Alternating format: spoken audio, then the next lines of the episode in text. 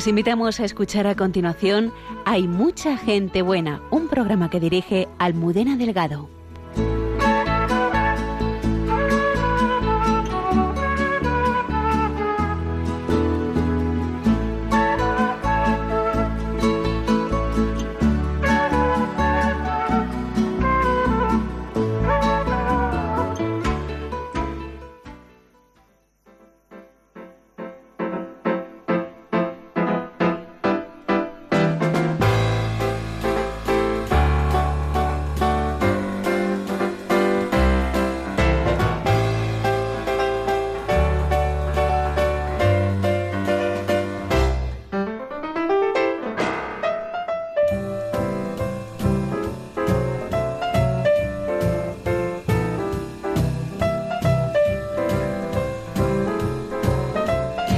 12 y 3 minutos de la madrugada. Bienvenidos al programa. Hay mucha gente buena aquí en directo. Buenas noches, padre Javier Mairata. Buenas noches, Almudena, y buenas noches a todos nuestros oyentes, especialmente a nuestros oyentes desde América.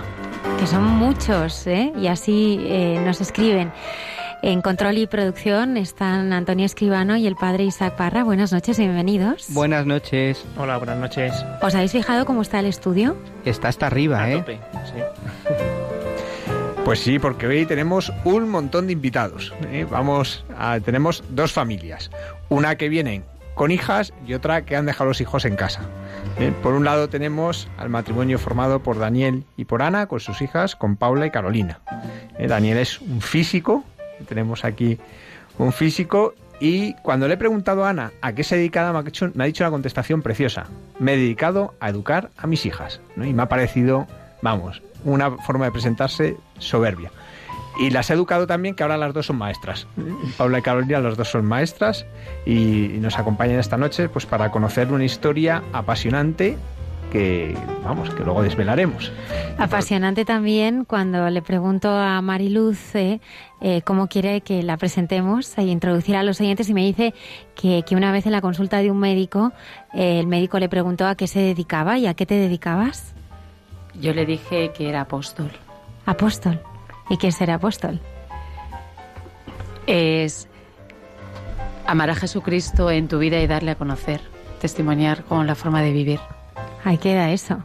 Y viene acompañada de su marido, Miguel Ángel, que también es apóstol, pero también es agricultor.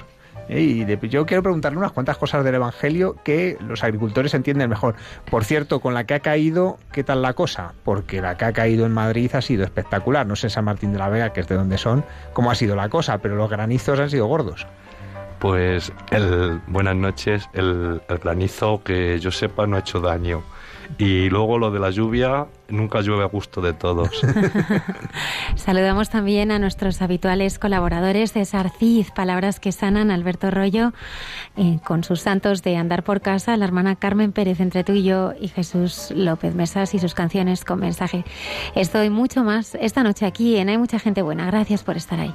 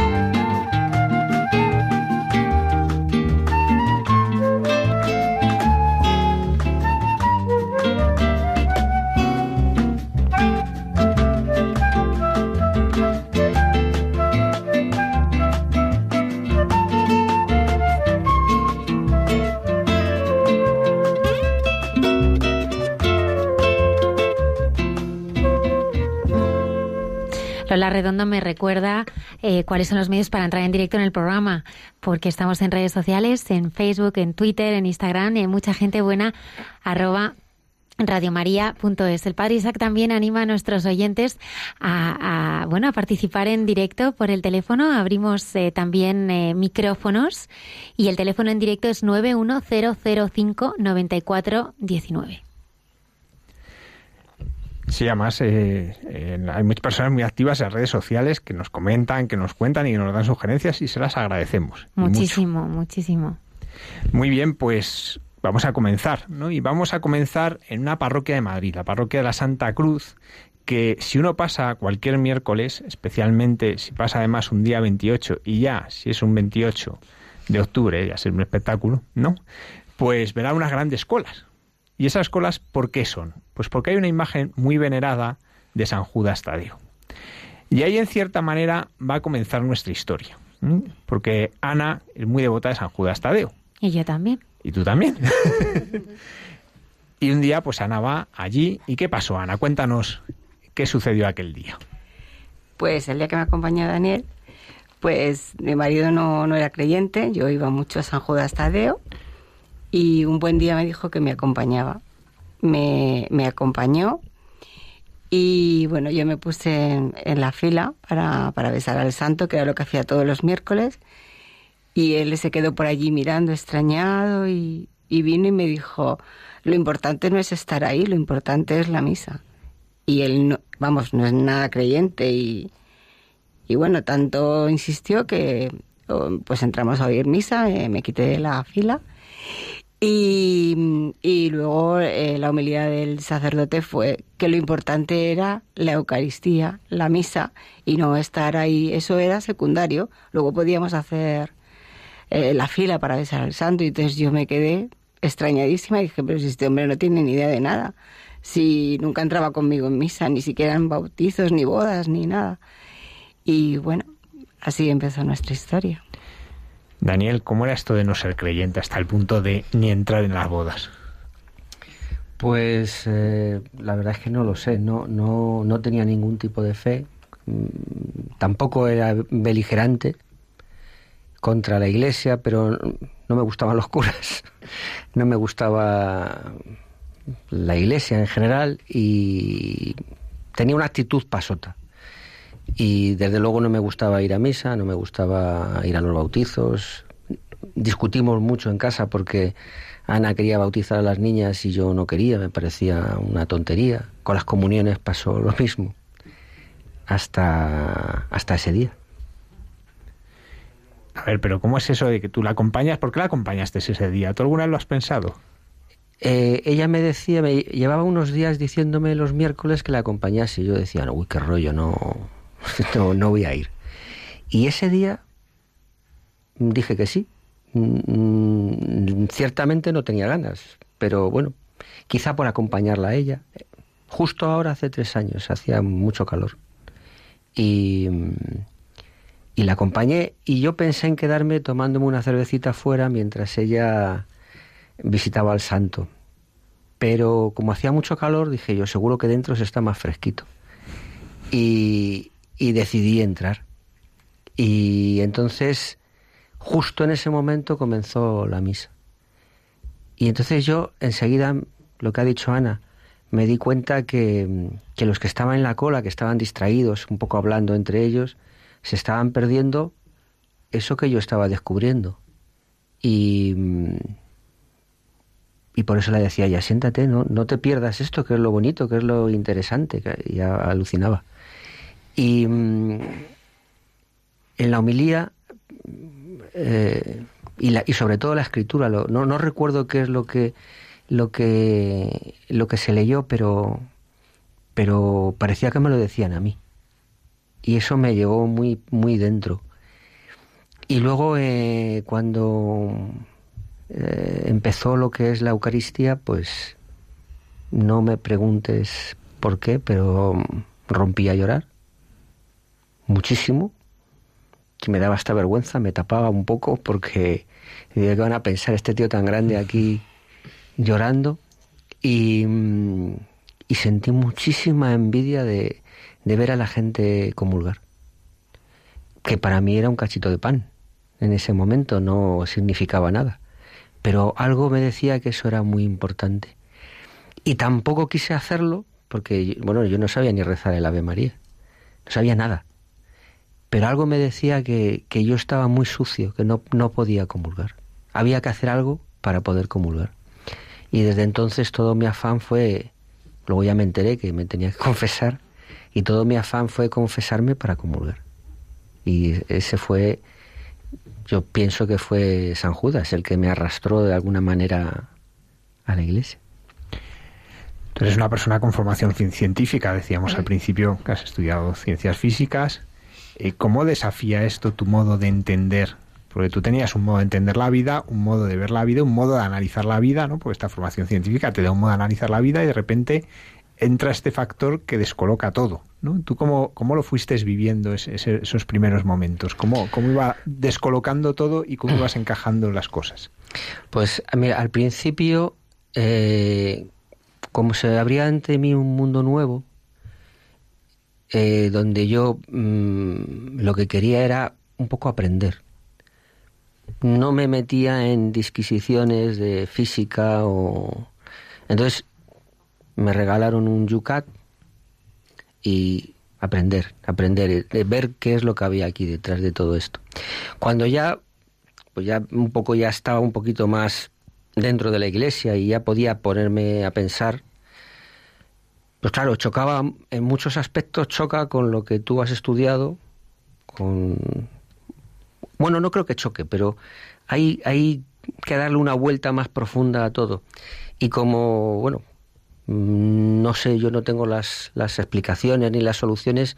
Mi truco está en cuando no algo no lo entiendo, digo, lo aparco y me queda la fe, que es lo que desde aquel momento me hace ser persona y ser feliz. Como hoy tenemos una visión calidoscópica de esto, que no siempre la tenemos, a ver, Carolina, tú sí tenías fe entonces, ¿no? Sí, yo sí tenía fe, sí. Sí, la verdad que siempre he tenido fe. ¿Y, tú cómo vives esto? ¿Qué pasa aquel día cuando llegan tus padres a casa?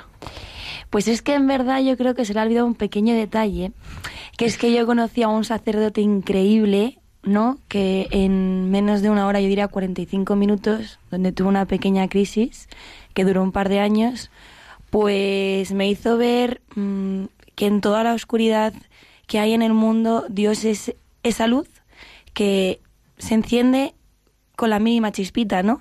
Entonces yo llegué a casa y le dije a mi madre, ojo mamá, esto, esto es increíble, ¿no? O sea, mira este hombre lo que ha hecho en mi vida en cuestión de 45 minutos y yo alejada seis años de la iglesia, ¿no? Pues porque, bueno, pues era jovencilla y entre los adolescentes pues no está de moda creer en Dios. Entonces si crees en Dios pues eres un bicho raro o te pasa algo. Entonces, pues bueno. Y entonces hablé con madre y le dije, ¿qué te parece si se lo comento a papá? se lo pinto un poco, porque además este hombre pues es súper jovencito, ¿no? Lo malo es que era del Atleti. Y entonces le dije, eh, oye papá, mira, me ha pasado esto hoy, ¿qué te parece? No, no, no, no, no, no, déjalo, no. Tal papá, pero mira, a mí me ha hecho ver las cosas de otra forma, ¿no? ¿Por qué no pruebas? ¿Por qué no lo intentas? Que no, que no. Y al día siguiente, pues me llama. Oye, ¿por qué no hablas tú con ese chiquito? Bueno, simplemente por ir a hablar, ¿eh? a ver qué te piensas tú, que aquí no va a pasar nada. Yo creo que por eso que dice, ¿no? Que a lo mejor ya tenía esa llamada de aquella vez de San Judas y necesitaba el, bueno, esta llamada que se debe, ¿no? Y efectivamente le dije, venga, pues yo te acompaño, tú entras a hablar con él y cuando salgas tomas la decisión que quieras, pero bueno, déjale la oportunidad. Efectivamente, efectivamente cuando salió, pues salió, como le veis, renovado. ¿Quién era este sacerdote? El padre Pachos. Ramón Alfredo, que hace muy poquito tiempo lo entrevistábamos. Bueno, el padre Pachus, oye, tenemos un buen momento del padre Pachus eh, preparado, lo, hemos, lo entrevistamos hace, hace muy, muy poquito y escucharemos a lo largo de este programa algunos eh, buenos momentos. Paula, ¿cómo, ¿cómo, yo quisiera saber cómo era tu padre antes de encontrarse con el Señor? O sea, si tuvieras que describirlo, si tuvieras que, que hacer un, un retrato robot sobre cómo era tu padre, cuéntanos cómo era él. Pues el, recuerdo que tengo de mi padre en aquel, momento era un hombre muy alto, muy grande y muy oscuro. ya está. no, él era una persona muy fría, solo se encargaba de su trabajo. Y bueno, nunca nos ha tratado mal tampoco, pero, pero no, él, mi madre era la que estaba con nosotras y él era el que se encargaba del trabajo. Entonces, bueno, nunca, nunca le vi como le estoy viendo ahora. ¿Y qué sucede aquel día? ¿Tú, ¿Tú en ese momento tenías fe, Paula? A ver, yo fe como la tengo ahora, no. Yo nunca he negado la existencia de, de Dios, pero tampoco he estado unida a Él. Entonces, bueno, en aquel momento mm, yo le recibí con los brazos abiertos. Yo dije, a ver, ¿qué pasa? No, no trae nada malo, pues vamos a, a probar. Y eso significa también para ti un cambio, entonces, radical. Sí, total, total. Para mí ha sido una nueva vida. Bien, pues estamos en ese, en ese momento tan, tan clave, ¿no? Ahí vemos como, bueno, Daniel empieza a hacer ahí su, sus indagaciones y, y, cuáles son los momentos así más, más importantes de aquel, desde cuando empieza todo este proceso. ¿Qué, qué, qué, qué grandes hitos descubres? Bueno, para mí, como he dicho antes, eh, mi objetivo eh, era confesarme para poder comulgar. Pachus me confesó. Fue una confesión que debió durar dos horas y media mínimo. Mm, Yo lloré mucho porque la verdad es que tenía miles de pecados y, y de alguna manera iban saliendo uno tras otro. Era como, vamos, ni se me había ocurrido a mí que una confesión era así y que yo podía contar tantas cosas de mí tan horrorosas. Y yo le miraba y estaba Pachus con una sonrisa que yo decía, pues estará riendo este de mí, ¿no? y, y, entonces, eh, cuando también lloré mucho, o sea, me he vuelto un llorón de esto, desde aquel día. Y, y, entonces él me dijo, no, yo me río porque no te tienes que preocupar, porque todo esto te lo va a perdonar Dios, te lo va a perdonar y, y vas a ser una persona nueva. Y lo vas a comprobar tú no es porque yo te lo diga, tú vas a comprobarlo día a día. Y entonces, eh, cuando terminamos, eh, me dijo, te voy a hacer un regalo. Y fuimos a, a, la capilla y me dio la comunión y pues fue, todavía me emociono cuando, cuando lo recuerdo, ¿no? Fue algo especial en, en mi vida.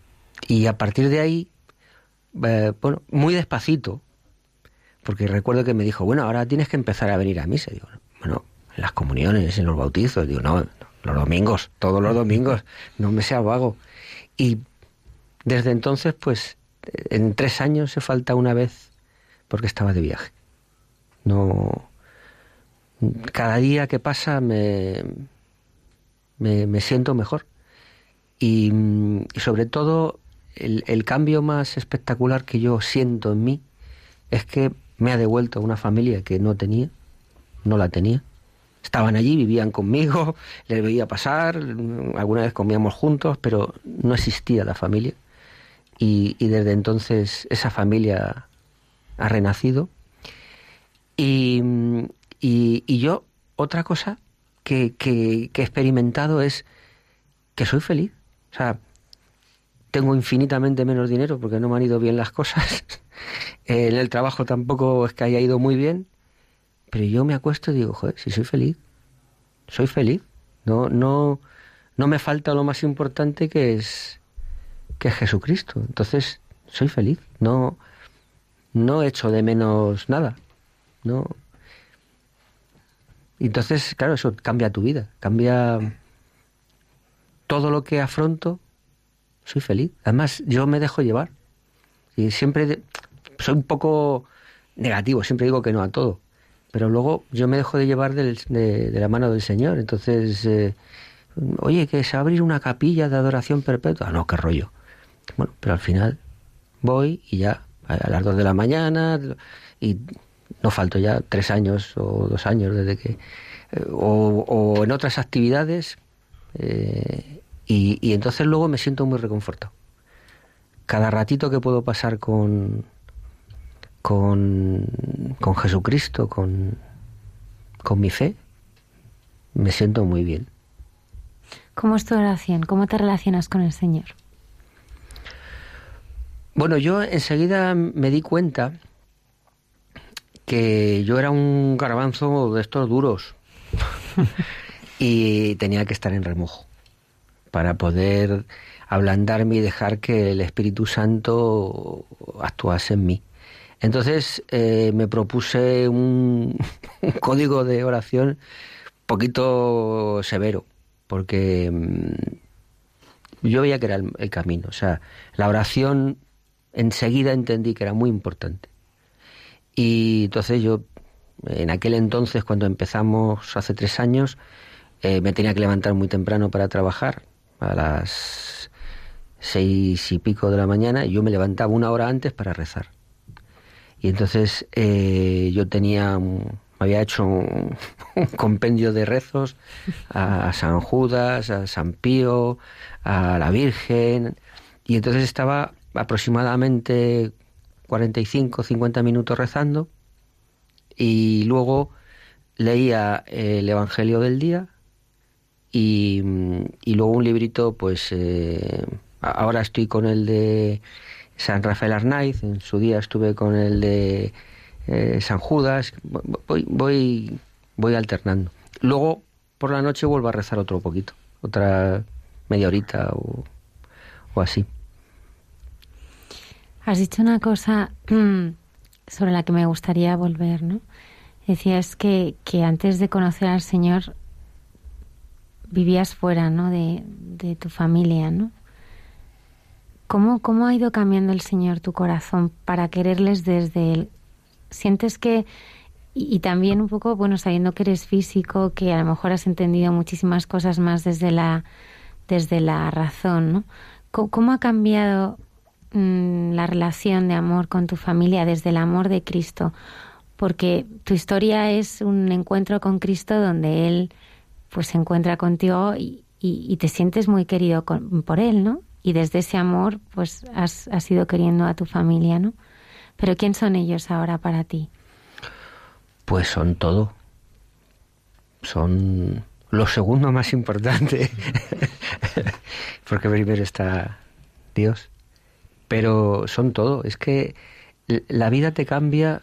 Mm, yo soy muy vergonzoso y cuando eh, nos pidieron venir a dar testimonio, pues mi primera reacción fue no.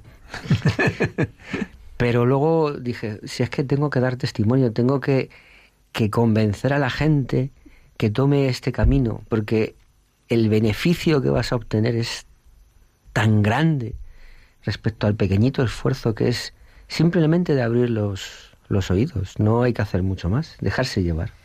Entonces, Mm, es que ha cambiado todo. Mi vida con respecto a, mi familia, todo. Todo, absolutamente todo. Mm, soy más razonable. Eh, cuando no entiendo algo, me callo. No, no intento llevar la razón, no intento discutir, no intento eh, salirme con la mía, no intento... Mm, yo quiero que haya armonía, que, que, que seamos una familia y que, y que disfrutemos. Y además disfrutamos juntos del Señor. Entonces, eh, yo con mi mujer pasaba muy poco tiempo. Pasaba meses en Sudamérica, meses. Y cuando venía, pues tampoco hacía mucho caso, la verdad. Eh, y ahora pasamos muchísimo tiempo juntos y hablamos y no discutimos. No, sobre todo porque yo me callo.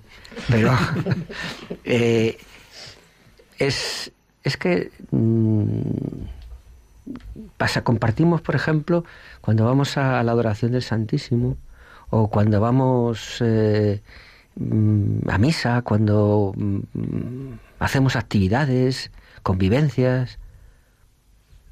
Es que es muy bonito. Y con las niñas igual. Es. Me ha cambiado la vida. A mí me ha cambiado la vida. Podría parecer fruto de la, de la casualidad, ¿no? Pero sabemos que no lo es. Ana, ¿cuántas oraciones te ha costado esto? ¿Cuántas veces pedías por tu pues Yo creo que le veía tan perdido que ni contaba con él. No, no. Lo que sí es cierto es que yo ha sido devoción a la Virgen en mi vida. Entonces, yo he hablado mucho con la Virgen y sí que le decía que yo me había casado para tener un matrimonio, ya ni cristiano, pero que mis hijas tuviesen un padre, porque no tenían un padre. O sea, yo decidía si se iba a un sitio, si no se iba. Empezamos desde el bautizo. O sea, ya el bautizo de mi hija la mayor fue eh, pues un disgusto. O sea, yo lo recuerdo como algo súper triste. O sea, yo llegué, bautizo express, es que no hicimos ni los cursillos, porque mi madre me dijo, he hablado con el párroco, con don Ángel, que no le he engañado, pero me ha dicho que te la bautiza. Y entonces ya ahí empezaba todo. Entonces yo creo que, que oraciones como tal, bueno, sí, puede ser mis charlas con la Virgen, pero no me lo esperaba, ¿eh? Yo ya lo tenía perdido. ¿Y tú qué le pedías al Señor entonces? Pues, pues eso, que yo pues me daba mucha pena. Además yo sabía ver que en él había algo bueno, porque yo siempre se lo decía a mis hijas. A veces cuando ellas se quejaban de que papá no iba a las fiestas del cole, que papá no iba a los actos, pues era un colegio muy participativo y después de, hacer la comunión en el corpus, pero yo decía, bueno, pero es que él es así, él no sabe dar cariños, quiere, pero no sabe dar cariño. Siempre vi su parte buena, siempre. Lo que pasa es que, bueno, es duro. Entonces, al Señor, pues rezando mucho, pero mi, mi devoción siempre ha sido la Virgen. Fijaos que a mí me parece muy impresionante, ¿no? Como uno llega a desesperar, ¿no? Y a decir, bueno, esto no, no tiene mucho remedio, ¿no? O sea, que uno, uno ya lo que aspira es, bueno, por lo menos que esto sea llevadero, ¿no? Y como el Señor de repente lo cambia, ¿no? y, cómo lo cambia de un modo tan tumbativo, ¿no? De, con una gracia que es un poco extraordinaria, ¿no? Pues porque no, es un camino en el que tú vas descubriendo cosas como hay otras personas, tú es una gracia extraordinaria, ¿no? Yo te escucho hablar y, recuerdo pues conversiones, ¿no? De entré en la catedral y de repente estaban rezando en Magnífica y sentí y, ahí cambia todo, ¿no? Eh, ¿Tú qué, intuyes en aquella Eucaristía? ¿Tú qué ves en aquella Eucaristía que empieza a llamarte la atención? ¿Hay algo que recuerdes que dices, hay algo ahí que, que, que como que te enganchó? Mm, yo recuerdo que había una imagen de Jesucristo en la cruz y decía, jo, este señor tan, tan lleno de sangre, tan machacado, tan que,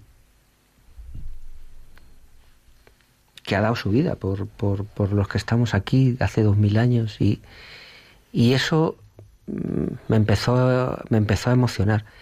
Y luego el hecho concreto de la Eucaristía es que yo no lo entendía. Pero algo me decía que ahí estaba Dios. Algo me decía que, que era muy importante y que yo lo tenía que tener dentro. Pero no te sabría decir el por qué. Fue algo más eh, como emoción pura. O sea, yo creo que ahora con el tiempo yo creo que, que, me invadió el Espíritu Santo porque no hay explicación, no, no hay una explicación lógica. No la hay. No la hay porque si te pones a pensar, si yo tenía tanta ganas de comulgar, ¿por qué no me levanté a comulgar? Pero algo me decía que no. O sea, todo llevó su ritmo. Entonces, ese es el milagro, ¿no? Porque no fue, fue algo, fue algo tremendo, repentino, pero llevó su ritmo. Decías algo importante, ¿no? Y, y cómo el Señor va desapegándonos, ¿no? A todo, ¿no?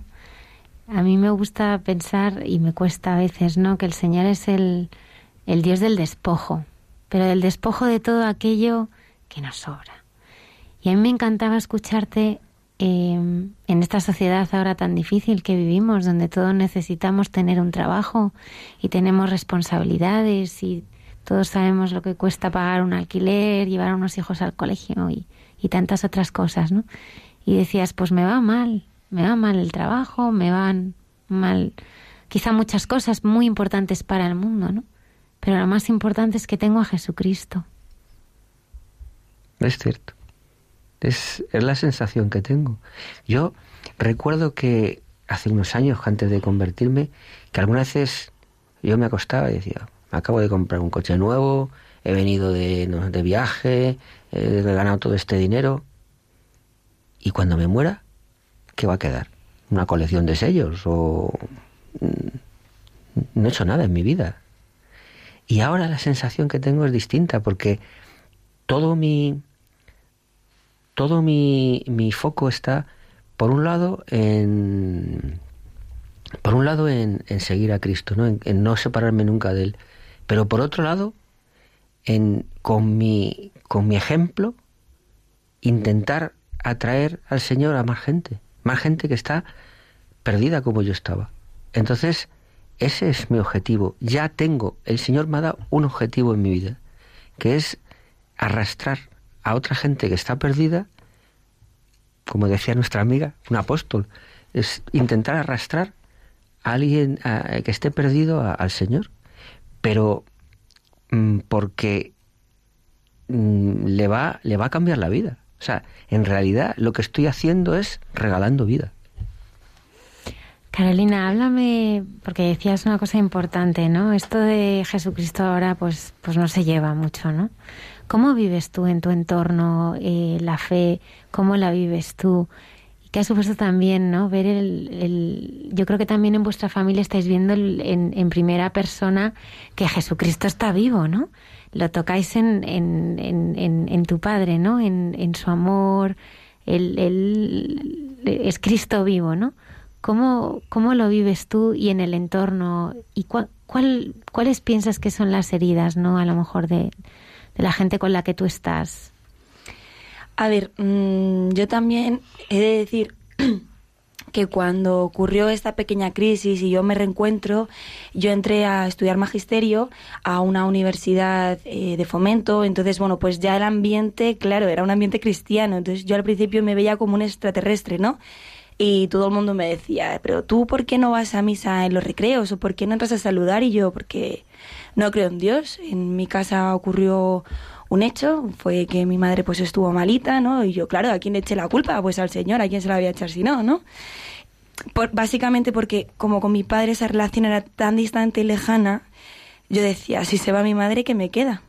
No, yo también era muy jovencita, pues es que tenía 17 años, 16, es que ¿no? Son edades muy...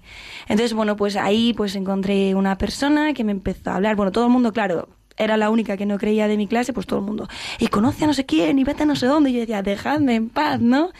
Y ya te digo que así de casualidad conocí a Pachus por medio de una buena amiga, y bueno, pues empecé un poquito a hablar con más gente en clase, la gente me decía, oye, ¿por qué no pruebas a venirte a este retiro espiritual? O, o ¿por qué no pruebas a, um, acercarte un poquito? Y entonces, claro, pues lo que dices, ¿no? Al ver a mi padre ese cambio, al ver que en mi casa, pues las cosas materiales no cambiaban, ¿no? Los hechos físicos o cronológicos no cambian, pero estoy segura de que si en mi casa hubiésemos conocido a Dios mucho antes, la manera de afrontarlo hubiese cambiado. Como cambia ahora, ¿no? Como dice mi padre, pues a lo mejor tienes un problema en el trabajo, o tienes un día un poco raro, o discutes con una persona y luego te pones a pensar y dices, a ver, si lo básico es quererla, ¿no? Todos somos humanos, cometemos errores, pues ya está, si lo que ha pasado ha pasado. Lo importante es, pues, rectificar ese error, ¿no? Y lo que dices, pues yo lo veo en mi casa y veo una familia y aquello que de pequeña tanto envidié, digo, que va, que va. o sea, que va, ¿sabes? Para mí tengo la mejor familia y estoy segura de que probablemente mi padre sea el mejor abuelo del mundo. ¿No? Lo que a lo mejor con nosotras directamente no ha podido hacer porque todos, yo creo que los cuatro hemos estado ciegos y los cuatro hemos necesitado el tiempo de Dios y a cada uno nos ha dado la luz de una forma y en un momento eh, estábamos destinados a ser lo que somos ahora y probablemente, si Él quiere, llegaremos a más. Paula, ¿y tú? ¿Cómo ha sido tu proceso? Mi proceso de conversión. Pues, a ver, todo viene, el cabecilla es papá. ¿Nos da la impresión como que si fueses una carrera ciclista, ibais ahí en el pelotón, vuestro padre iba muy detrás y un día se adelantó, Nos adelantó y tiró de todos? Nos adelantó y... y tiró de todos. Sí, sí, sí. Pero además con un ejemplo buenísimo, porque es que su cambio fue nuestro mejor ejemplo.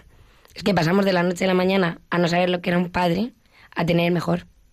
O sea, fue increíble. Entonces, claro, yo el ver y que Jolín, que él, que era el más negado, el más enfadica en casa, el que, bueno, pues sí, el que siempre estaba un poco de mal humor, de pronto yendo a la iglesia cambia y acercándose a Dios ya no tiene tan mal humor y ya piensa primero en nosotras y, y todo es para nosotras.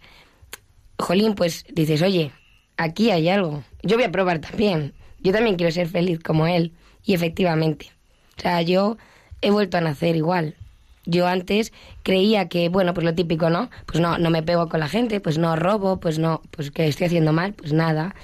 Y claro, y te das cuenta que es que hay de fondo, hay mucho más.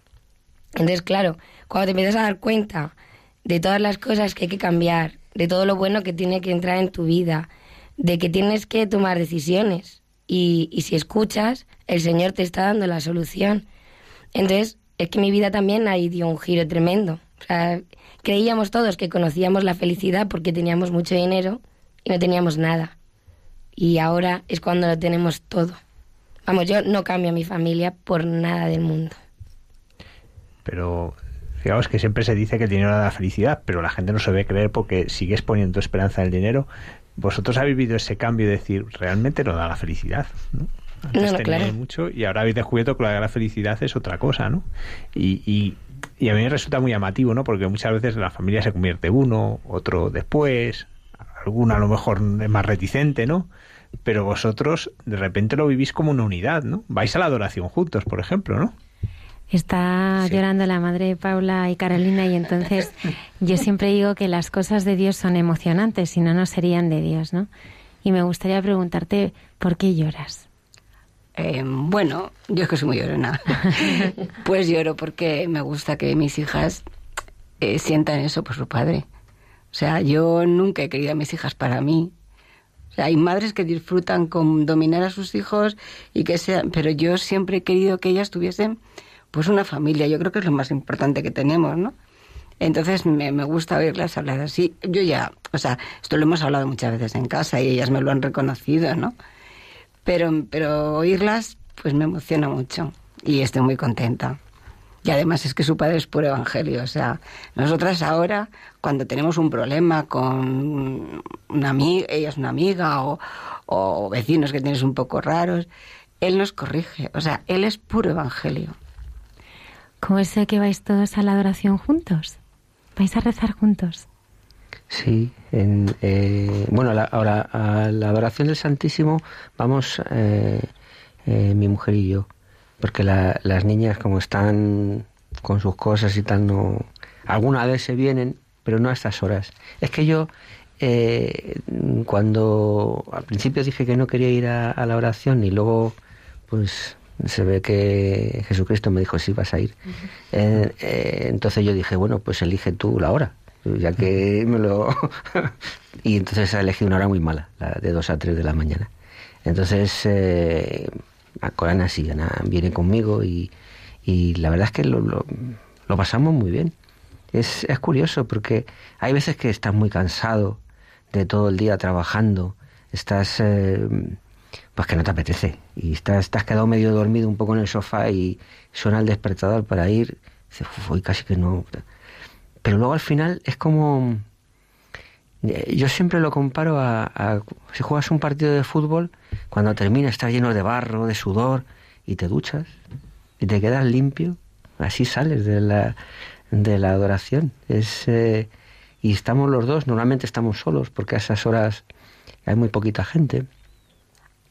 Y es una maravilla. ¿Qué les dirías a, a mucha gente que está sufriendo ahora mismo? Y está desconsolada y no tiene esperanza. ¿Y, ¿y tú qué les dirías? Que se acerquen al Señor. Que es que yo creo que muchas veces esa angustia que yo la he vivido, esa desesperanza, es porque tú quieres imponerle al Señor que te dé lo que tú quieres. Y ese es el error.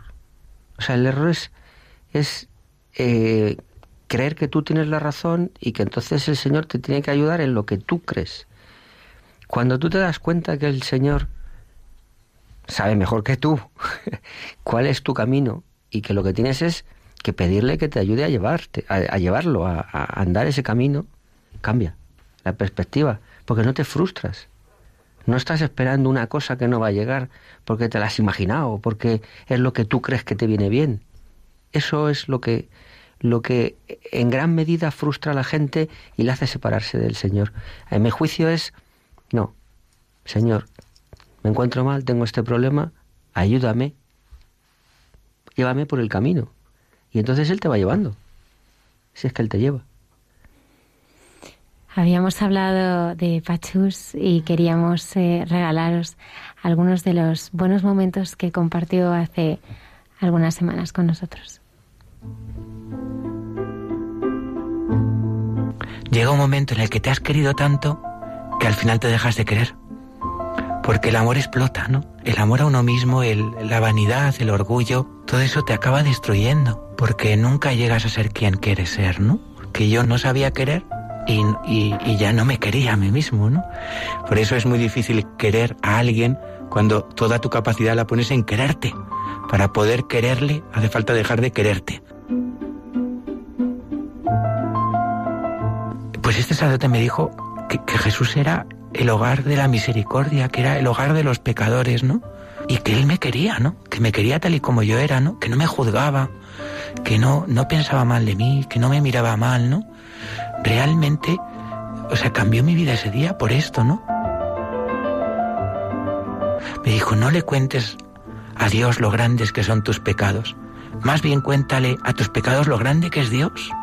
Lo bueno que es Dios, ¿no? ¿A qué habláis de gente buena? Pues es que yo solo sé hablar del más bueno, de Dios, ¿no? O sea, Dios es que es, el más bueno, ¿no? Porque si me puede querer a mí, es que puede querer a cualquiera, ¿no? La verdad es que ese día cambió todo, ¿no? Me enamoré del Señor, ¿no? O sea, me enamoré, pero porque veía que Él se había enamorado de un pecador como yo, ¿no? Entonces no lo concebía. Y me dijo, pero tú no has mirado cuánto te mira Dios. Ya, vamos, ya has mirado cuánto has pecado. Ahora mira, cuánto te ha amado Dios, ¿no? Y claro, me dice, mira, mira su corona de espinas, mira, mira sus manos, mira sus pies. Y yo es verdad que hasta ese momento nunca había mirado a, a Jesucristo crucificado. Creo que era la primera vez, ¿no? Y me puse a llorar. Yo no concebía tanto amor, ¿no? Tanto amor por un pecador. A Jesús le gusta. Le gusta quién soy, ¿no? No me cambiaría. No me cambiaría por nadie, ¿no? O sea, realmente Él me quiere así. O sea, no tengo que... Con Jesús es con el único que no tengo que aparentar. Con Él me quito las disfraces, con el que puedo decirle una y otra vez mis pecados, ¿no? Jesús es para el que yo lo soy todo, para el que el hombre pecador lo es todo, para que el hombre débil es todo, ¿no? O sea, Jesús es el que realmente pues se ha enamorado del más débil, ¿no?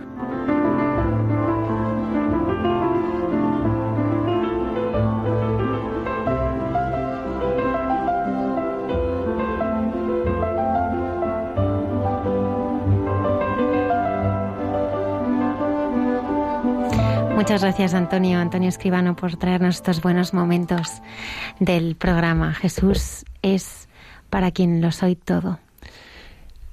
Daniel, nos hablabais antes de, bueno, de cómo San Judas Tadeo tiene este papel tan importante. Luego hablaremos un poquito de él porque mucha gente no lo conoce, es muy desconocido. Para algunos muy conocido, pero para muchos muy desconocido. Pero luego también aparece en vuestras vidas San Pío de Pietrelcina, Padre Pío. ¿Cómo es la irrupción del Padre Pío en vuestras vidas? Pues eh, empieza conmigo, como con el pelotón ciclista.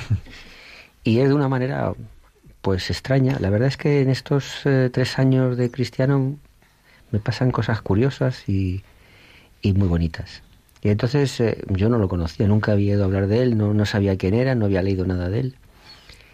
Muy al principio de mi conversión. Y entonces un día pues, me desperté por la mañana y yo he soñado con un fraile. Y entonces eh, se lo dije a Pachus, creo, y me dijo, pero ya, yo le describiría barba. Me dijo, mira en internet, a ver si encuentras alguna foto, y porque frailes hay un montón. Y entonces mirando en internet, pues le, le reconocí, era el, el Padre Pío. En, en, ese, en ese sueño que yo tuve, pues no me decía nada. Pero su presencia me hacía sentir muy con mucha paz y muy y muy bien.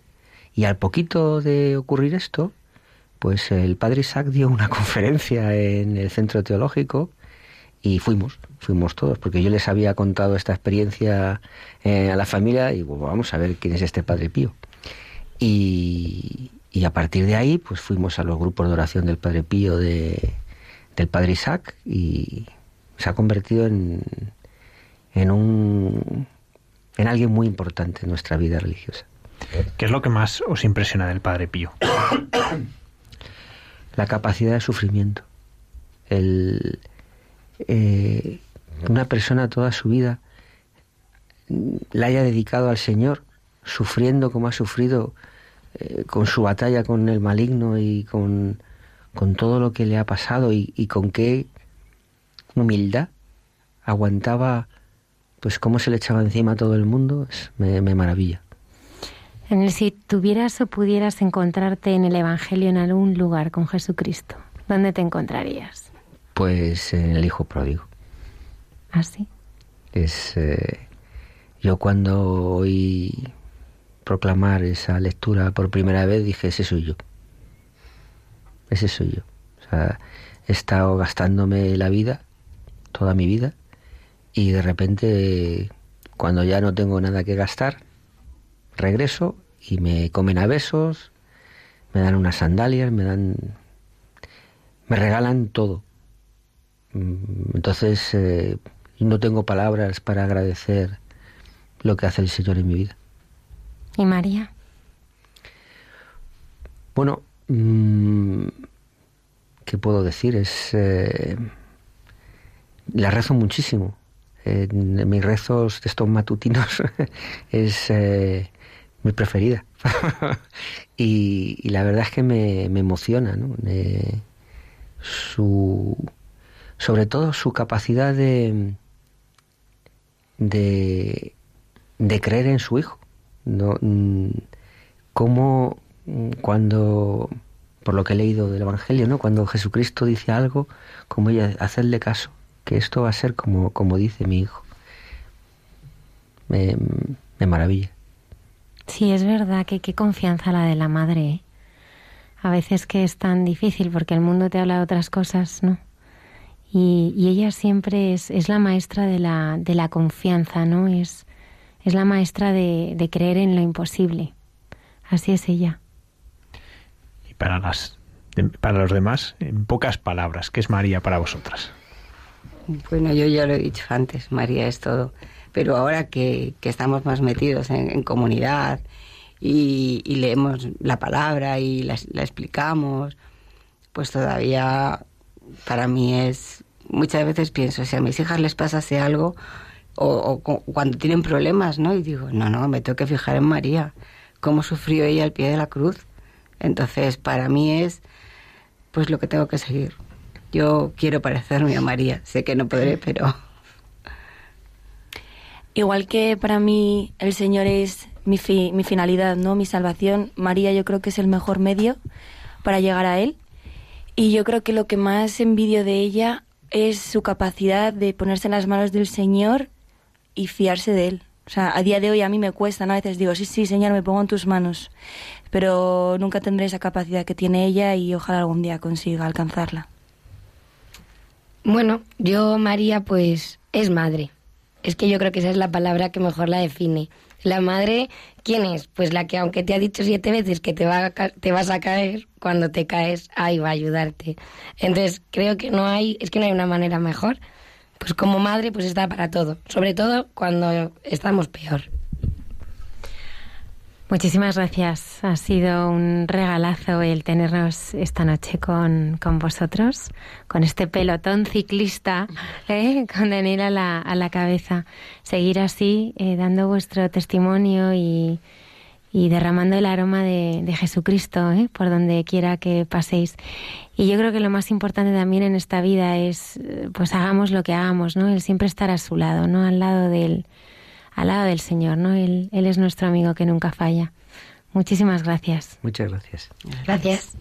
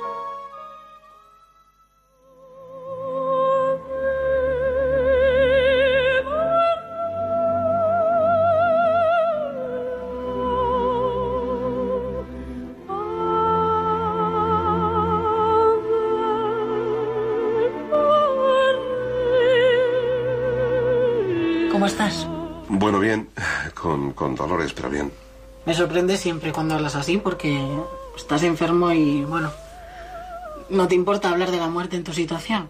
Claro, eh, ya te dije la última vez que, que no tengo miedo a morir, que no, no, no, no me da ningún miedo. Ya, pero no sé. A veces me da la sensación de que lo demás no te interesa. No, no, no, no me has entendido. Y te expliqué cómo pude descubrir el sentido de mi vida, incluso en el último tramo, a partir de esta enfermedad. Ya. Hoy quiero compartir contigo una nueva reflexión. ¿Recuerdas el Evangelio en el que Jesús dice, si no os hacéis como niños? Vagamente. Algo así como dejad a los niños, eh, no les impidáis que vengan a mí, porque de los que son como estos es el reino de los cielos, ¿no? Como si fuera una guardería. no exactamente. ¿Ves la impotencia que ahora siento? Dependo totalmente de otros. Cuando me muera será todo nuevo para mí, siendo el mismo que Dios creó. Porque me pensó para la eternidad, ¿entiendes? Bueno, a veces no, porque te pones muy profundo y bueno. Morir es el auténtico reencuentro, hija. Pues si es así, ¿en qué consiste nuestra vida mortal? ¿Para qué vivimos? Creo que nuestra vida eh, es muy importante y y es un ensayo sobre la eternidad. Será placentera en la medida que intensifiquemos nuestra relación con Dios. Ahora imagino cuántas veces hubiera podido reconocer a Jesús en las circunstancias cotidianas de mi vida, en las más pequeñas, si hubiera mirado con el corazón. Mira, en la misa recibimos a Jesús en su agonía. Llegado el momento le brindamos al Padre la muerte de Jesús y la nuestra, para que nuestra muerte se parezca a la suya. Mm, entiendo.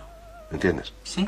Si ofrezco la vida y la muerte de Jesús, también ofrezco todo de mi vida y todo de mi muerte. ¿Ves? Así, ella será también Eucaristía, banquete eterno en el Padre. ¿Seremos niños entonces? Los más amados, hija, los más amados.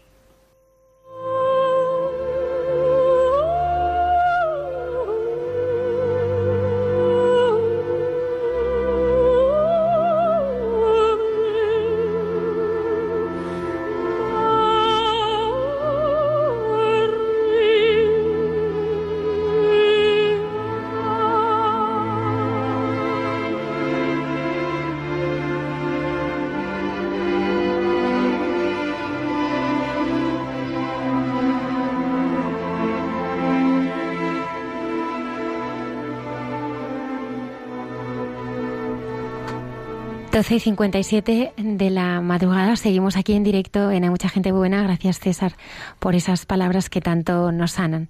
Tenemos también otro segundo matrimonio invitado esta noche. Sí, son Mariluz y Miguel Ángel, que son de San Martín de la Vega, que es un sitio muy cerquita de Madrid, para el que nuestros oyentes de otros lugares, muy cerquita de ese lugar precioso que es la Aldehuela, donde están los restos de la Madre Maravillas, de Santa Maravillas de Jesús.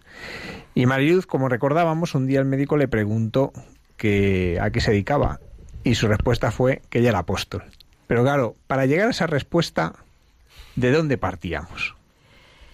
Mm, yo era. eh, tenía una idea de, de la religión que, que no formaba parte de mi vida y el Señor me, me llevó a la iglesia. Conocí el cristianismo. De hecho, pues experimenté una conversión. Descubrí a la iglesia en, a través de las relaciones humanas, la carne mortal de Cristo. Y, para mí fue un, un tsunami en mi vida, un terremoto. O sea, veía que yo era protagonista del Evangelio, que lo que se narraba ahí era lo que a mí me pasaba. Y yo recuerdo eh, cómo nace, cómo cambia mi vida, cómo nace una disposición a dar mi tiempo, a dar mi persona. Yo soy ama de casa y, y todo cambia. Ir a la compra se convierte en una aventura, las tareas de la casa, la relación con el panadero, el charcutero, o sea, es un mirar al otro y pones delante de todas las relaciones a Jesucristo lo que te ha pasado, sin saberlo. Y recuerdo cuando sufro de la garganta, eh, es mi punto débil. Y recuerdo que estaba en el foniatra y eh, había llevado ya, había hecho varias sesiones, ¿no? Y entonces me le tenía que renovar las sesiones y me dijo, pero, pero tú a qué te dedicas? Y yo le dije, yo soy apóstol. Porque comprendí que era la palabra que mejor definía cómo vivía. Antes escuchábamos como para Daniel fue San Judas Tadeo el que un poco le enganchó, le cogió y le llevó. ¿A ti quién te llevó a Jesús? Pues yo escuchando a Daniel pensaba, yo en la Navidad de 2010, 2011, eh, fuimos a Santiago, fuimos a Galicia y fuimos a Santiago de Compostela. Y yo recuerdo, siendo atea, como digo yo, que atea porque el Señor no formaba parte de mi vida, eh, yo recuerdo mi marido y yo asistimos a una, a una Eucaristía presidida por el obispo y yo recuerdo pedir a Dios, eh, llorando de rodillas, y yo le pedí que, que yo quería ser feliz y que se ocupase de mi vida. Yo estudié psicología para ser feliz yo y hacer feliz a los demás. Pasé consulta durante 15 años, daba charlas en colegios, a gente diciéndole lo que tenían que hacer para ser buenos padres, para ser mejores en el trabajo. Yo había conseguido todo lo que quería en la vida. Me casé con Miguel Ángel, que es la persona que yo quería, mis hijos, mi casa, mi Audi A3, mi piscina, todo lo que deseaba. Unos amigos y unas relaciones familiares buenas, pero yo me acostaba con un vacío que no podía ocultar. Y, yo sí, o sea, recuerdo pedir, pedir, o sea, siendo mendigo en Santiago. Eso fue en, me acuerdo, vamos, la Navidad, el 6 de, enero de 2011. Y luego en ese año, a finales de año, yo experimenté una conversión. O sea, yo creo que Santiago para mí sí que intercedió en, en nuestras vidas. ¿Y cómo va siendo ese, ese proceso de conversión? ¿no? Que, empieza en una súplica de rodillas, como un mendigo, pero ¿cómo, cómo te fuiste acercando? Pues em, San Martín es un pueblo pequeño, y mi casa, nuestra casa de la parroquia, está a tres minutos andando. Había diez meses antes, había llegado un sacerdote nuevo, que nosotros ni le conocíamos ni nos habíamos enterado. Cuento esto para que veas la poca relación que yo tenía con la iglesia, ni conocía los, el centro parroquial ni nada, viviendo al lado. Pero siendo yo atea, entre comillas, quería que mi hijo hiciera la comunión y mi hijo pequeño tiene 13 años ahora. Y entonces hice con él, hicimos lo mismo que habíamos hecho años anteriores con nuestra hija mayor. Pues eh, la apunté a la catequesis de comunión y empecé a ir a misa los domingos. Para, porque pensaba que tenía que ser coherente y tenía que. Si él quería hacer la, si él iba a hacer la comunión, pues yo no me podía presentar el día de la comunión ahí de improviso, sin conocer nada, y pensaba que el sacerdote me iba a mirar mal. Y y yo le dejaba a Lucas en el primer banco donde se quedaban los niños y yo me quedaba en el último, en el último banco, a escuchar. Y entonces vi que el sacerdote era otro, que irradiaba una felicidad, una sonrisa de oreja a oreja, que yo al principio pensé, bueno, será el cura, pues que va, es normal, que va a decir. Pero me provocaba muchísimo porque parecía que es que se creía lo que decía.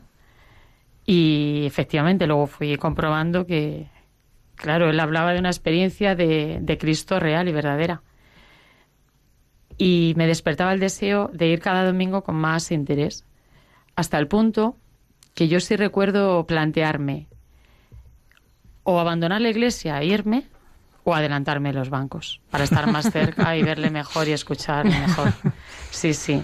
Mi párroco se ríe cuando le digo que me daban ganas a veces de pegarle, porque en realidad, claro, es la presencia de Cristo que te pone delante eh, lo mal que has vivido sin él. Y eso es duro.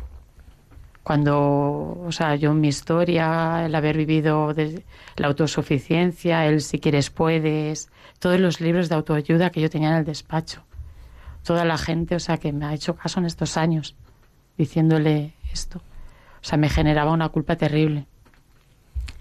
Pero me acerqué. Me acerqué porque lo que allí se decía a mí me interesaba. Y él hablaba de mi corazón. Él hablaba de mí, de mi necesidad y, me daba paz. Y era una presencia que te atrae, que te, imanta, te, te aferra, te invade todo tu ser. Y él propuso un grupo de catequesis de adultos para confirmarse Y yo pensé, pues esto es lo que me queda, no me he confirmado, me voy a apuntar. Y me apunté un poco escéptica, tampoco pensaba que iba a suceder el milagro ahí. Porque él hablaba del Evangelio, o sea, eh, de una manera nueva, de una manera que yo nunca había, nunca había oído hablar así. No se hablaba de censura ni de cumplir normas, no era Dios no era un cortarrollos ni algo rancio que va. Hablaba de la fe y, la, y lo conveniente que la fe era para la vida, para trabajar, para tu familia, para vivir. Y yo decía, y si es verdad, es que yo esto lo quiero. O sea, lo que decía antes Ana, o sea, tú ves, bueno, lo decía Carolina, eh, yo veía a mi padre feliz, yo también lo quiero. Yo decía, es que este sacerdote tiene una alegría que yo la quiero, tiene algo que yo no tengo y yo lo quiero. Habla a mis hijos con más cariño que les hablo yo. Se da con, con una alegría nueva que yo nunca he visto. Y, en, y esos viernes por la noche, en esa catequesis, yo ya todo mi ser, o sea, poco a poco se fueron despertando todas estas preguntas. Yo recuerdo cuando leíamos el Evangelio de la Samaritana, de la sed del corazón, porque tenemos sed de, infinito, porque tenemos sed de, de un amor grande. ¿no? yo recuerdo que me miró y me dijo, a ver, Mayluz, ¿tú por qué tienes sed? Yo le dije, no sé. Y dijo, ¿sabes por qué tienes sed? Me dijo, tienes sed porque existe el agua. Y yo entonces ahí ya, o sea, yo experimenté una paz, un amor que no había experimentado en mi vida. Pues era como si, como si Cristo me, me mirara al corazón y me dijera, pero Mailu, ¿tú de qué tienes miedo? Pero te das cuenta de que yo voy contigo, de que yo he estado contigo toda la vida y no me ves. Yo conozco todo tu pecado y aún así te quiero. Yo conozco todo lo que anhelas y te acompaño. Era una familiaridad, una intimidad, que yo me hubiera quedado en esa silla para el resto de mi vida. Yo no le ponía palabras, pero sí sabía que lo que allí pasaba era una experiencia, que yo no me lo estaba inventando. También sabía que no tenía nada, que no lo provocaba yo, ni lo provocaba el sacerdote que estaba ahí. Era la iniciativa de Dios en mi vida, una historia particular. Y, y yo ahí sí que pensé, yo ahora me puedo morir porque ya he encontrado todo lo que buscaba. No le dije nada a nadie porque a mí me daba vergüenza. A ver a quién cuentas esto. Y pasaron meses y, y yo fui, iba a misa los domingos, mi marido me acompañaba a la catequesis y así estuve unos meses. Me confirmé, pedí el Espíritu Santo con, con todas mis fuerzas y una conciencia grande, pidiendo que me cambiara el corazón, la vida y, y todo. Yo he hecho en mi vida muchas tonterías. Me refiero de que creía en horóscopos, ceremonias de estas que energías, talismanes, todas esas cosas. Me he gastado un montón de dinero en, en tonterías. Y yo decía, con lo fácil que es, que el Señor ya ha pensado en mí. Pide el Espíritu Santo, que es gratis, que tarda muy poquito para todo, y, y funciona. O sea, Pentecostés existe. Y lo hice, me fié, lo hice. Y, yo estoy convencida de que a raíz de la confirmación y la efusión de los dones empezó a transformarse mi vida. Ya le conté a Miguel Ángel lo que, me, lo que yo estaba experimentando y recuerdo que, que un día que fuimos al centro parroquial que nos invitó el sacerdote a ver un partido de fútbol juntos, mucha gente de la parroquia. A mí me mandó un mensaje al móvil, pero se lo mandó a un montón de gente. Pero yo leía el mensaje y yo tocaba la, la preferencia de Dios por mí. O sea, como igual que Jesucristo iba andando, se encuentra con los cebedeos y les dice, dejar vuestras redes, venir y, seguirme. O a Mateo, en la mesa de los impuestos, ven y sígueme. Pues yo era como una llamada, como que alguien me convocaba a decir, Mayluz, vente conmigo y sígueme, la vida de los apóstoles. Y yo tenía que decir que sí a eso, porque era siendo algo que nunca me hubiese imaginado que la fe fuese esto, era lo más correspondiente y verdadero con lo que yo necesitaba, con mi corazón. Y entonces ahí fue cuando yo pronuncié la primera vez la palabra de Cristo. Yo dije, eres tú, oh Cristo, que, que vienes a buscarme. Y a raíz de ahí fue un punto de inflexión porque yo empecé a ir a misa todos los días. Y recuerdo que en San Martín solamente hay una misa diaria por la tarde. Y empecé a ir a misa. Y a la semana de ir a misa, una señora mayor se acerca y me dice, oye, bonita, ¿te ha pasado algo? y yo, no, pero ¿estás bien? Y yo, sí, pero ¿has hecho una promesa o algo? Y yo, no. dice, hombre, es que llevas viniendo a misa una semana todos los días. Y le digo, hombre, es que yo no hay nada mejor que puedo hacer que venir aquí a las siete y media a misa. Pero si usted también viene. Y me dice, hombre, pero es que yo soy mayor, pero es que tú, con lo joven que eres. Entonces yo, fíjate, cuando yo oí a la señora eso, o sea, yo me puse de rodillas, llorando, dando gracias por el don de la fe, por lo que se me estaba dando, que era una privilegiada. Y cuando le preguntabas a él lo de la misa, o sea, yo cada misa, cada signo, pero él, Señor, no soy digno de que entres en mi casa, pero una palabra tuya bastará para sanarme. O sea, yo no soy digna del amor de Dios. Pero si hay uno que me, me da la vida, decide quererme y llevarme a la plenitud, lo más razonable y lo más verdadero es dejarme hacer. Con esto sigo pecando, sigo equivocándome, pero hay un camino. Y a mí el que haya un camino, que el Señor me pone una compañía, la iglesia, que no estoy sola, me llena de esperanza. Y, y es que es lo, el mundo necesita que el mundo necesita a Cristo, claro, es que es así. Y ya mi vida ha dado un giro, o sea, yo di una disponibilidad a la parroquia que el sacerdote aprovechó. y entonces, pues, me pidió ser catequista. Yo le decía, pero voy a ser catequista si yo era atea hace cuatro días. ¿Yo qué les digo a los niños? ¿Tienes algún manual o algo para, para los catequistas? Y él me miró y me dijo, tú solamente tienes que comunicar la fe que tú tienes, testimoniar a los niños cómo vives. Y, no sé, la verdad es que tampoco preparo, o sea, para mucho las catequesis. Sí que pido el Espíritu Santo y, le pido al Señor que sea el que, que es un gozo ser instrumento de Él y que se ocupe Él. Y luego pasan cosas muy grandes. O sea, en San Martín nos ha regalado una comunidad, o sea, es un amigo dice que es Galilea año 33 y es cierto.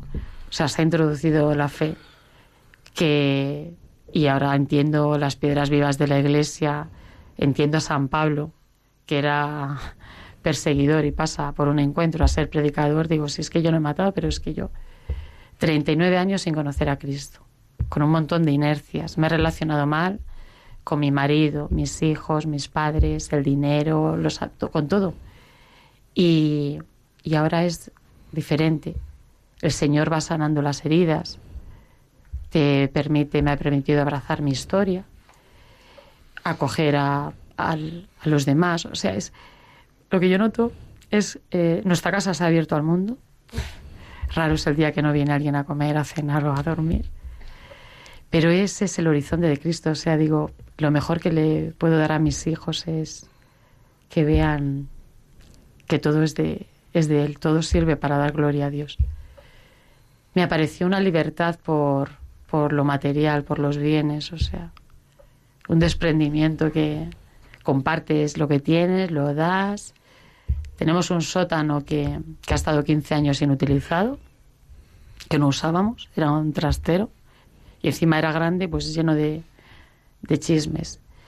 Y de repente lo arreglamos y se ha convertido en, en un lugar para de encuentro con la comunidad, para cenar.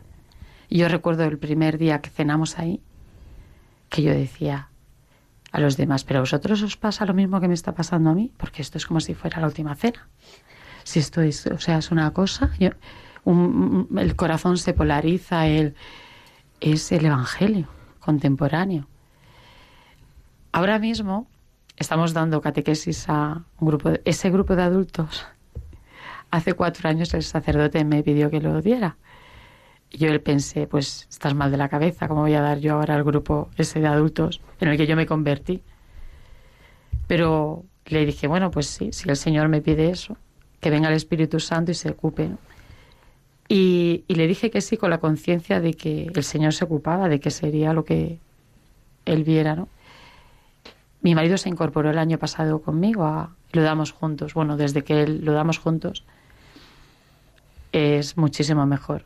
O sea, yo sé que lo que pueda salir de mí o a solas o de las solas no tiene nada que ver para lo que los frutos que saca el Señor de la unidad de, del matrimonio, del sacramento de, del matrimonio.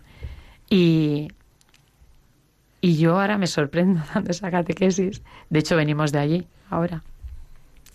Y les decía, pero si yo os entiendo que entiendo que no creáis, entiendo que os escandalice pensar que el Evangelio es contemporáneo, pero es así, es así. Y el ponerse delante de otro con esta conciencia es lo que a mí más me sorprende. Porque aquí lo hablas, pero cuando vas al supermercado, miras al otro con esa conciencia también. O sea, es un interés por el destino del otro.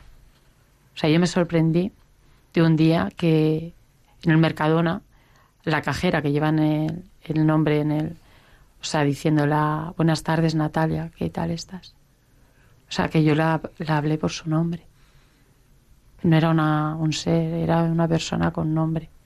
Y te sorprendes, o sea, tú te descubres de, de cambios que el Señor va, va haciendo en ti. Miguel Ángel, ¿cómo ha sido tu proceso? Hola. Buenas noches.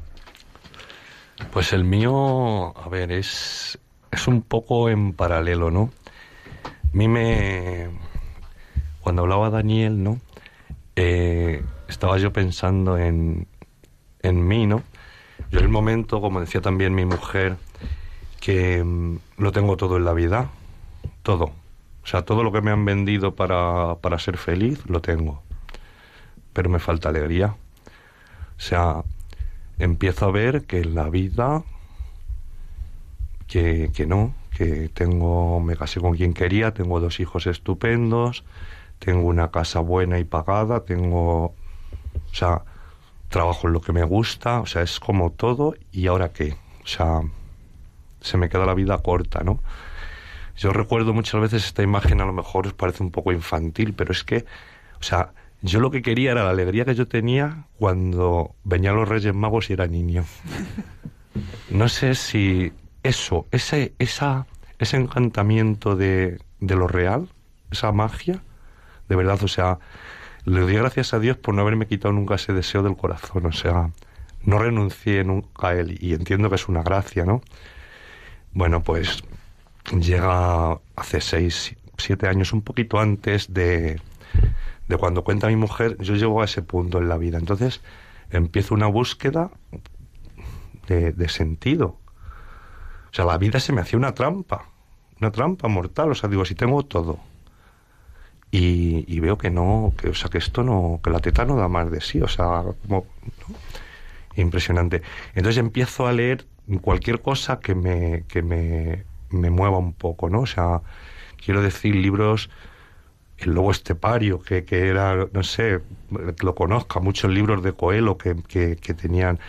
Y él leyendo a Coelho, que empieza a ver trocitos de Evangelio, mete trocitos de Evangelio en sus, en sus novelas. Y, y me da por leer el Evangelio. Eh, o sea, la, empiezo con la Biblia, ¿vale? La sabiduría, el, el, eclesiastés, el eclesiástico, los proverbios, y llego al Evangelio. Y recuerdo que un día, o sea, porque lo mío es como, como poco a poco, ¿no?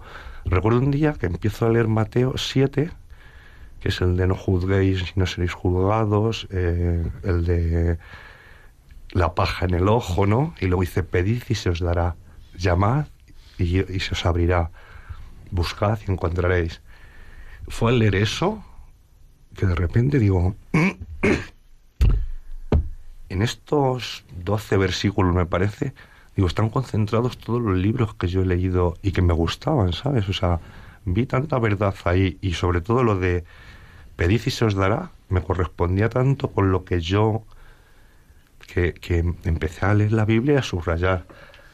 Recuerdo que mi mujer se burlaba de mí un montón. Dice, ya está el mal de leer la Biblia, que encima subrayan, ¿no?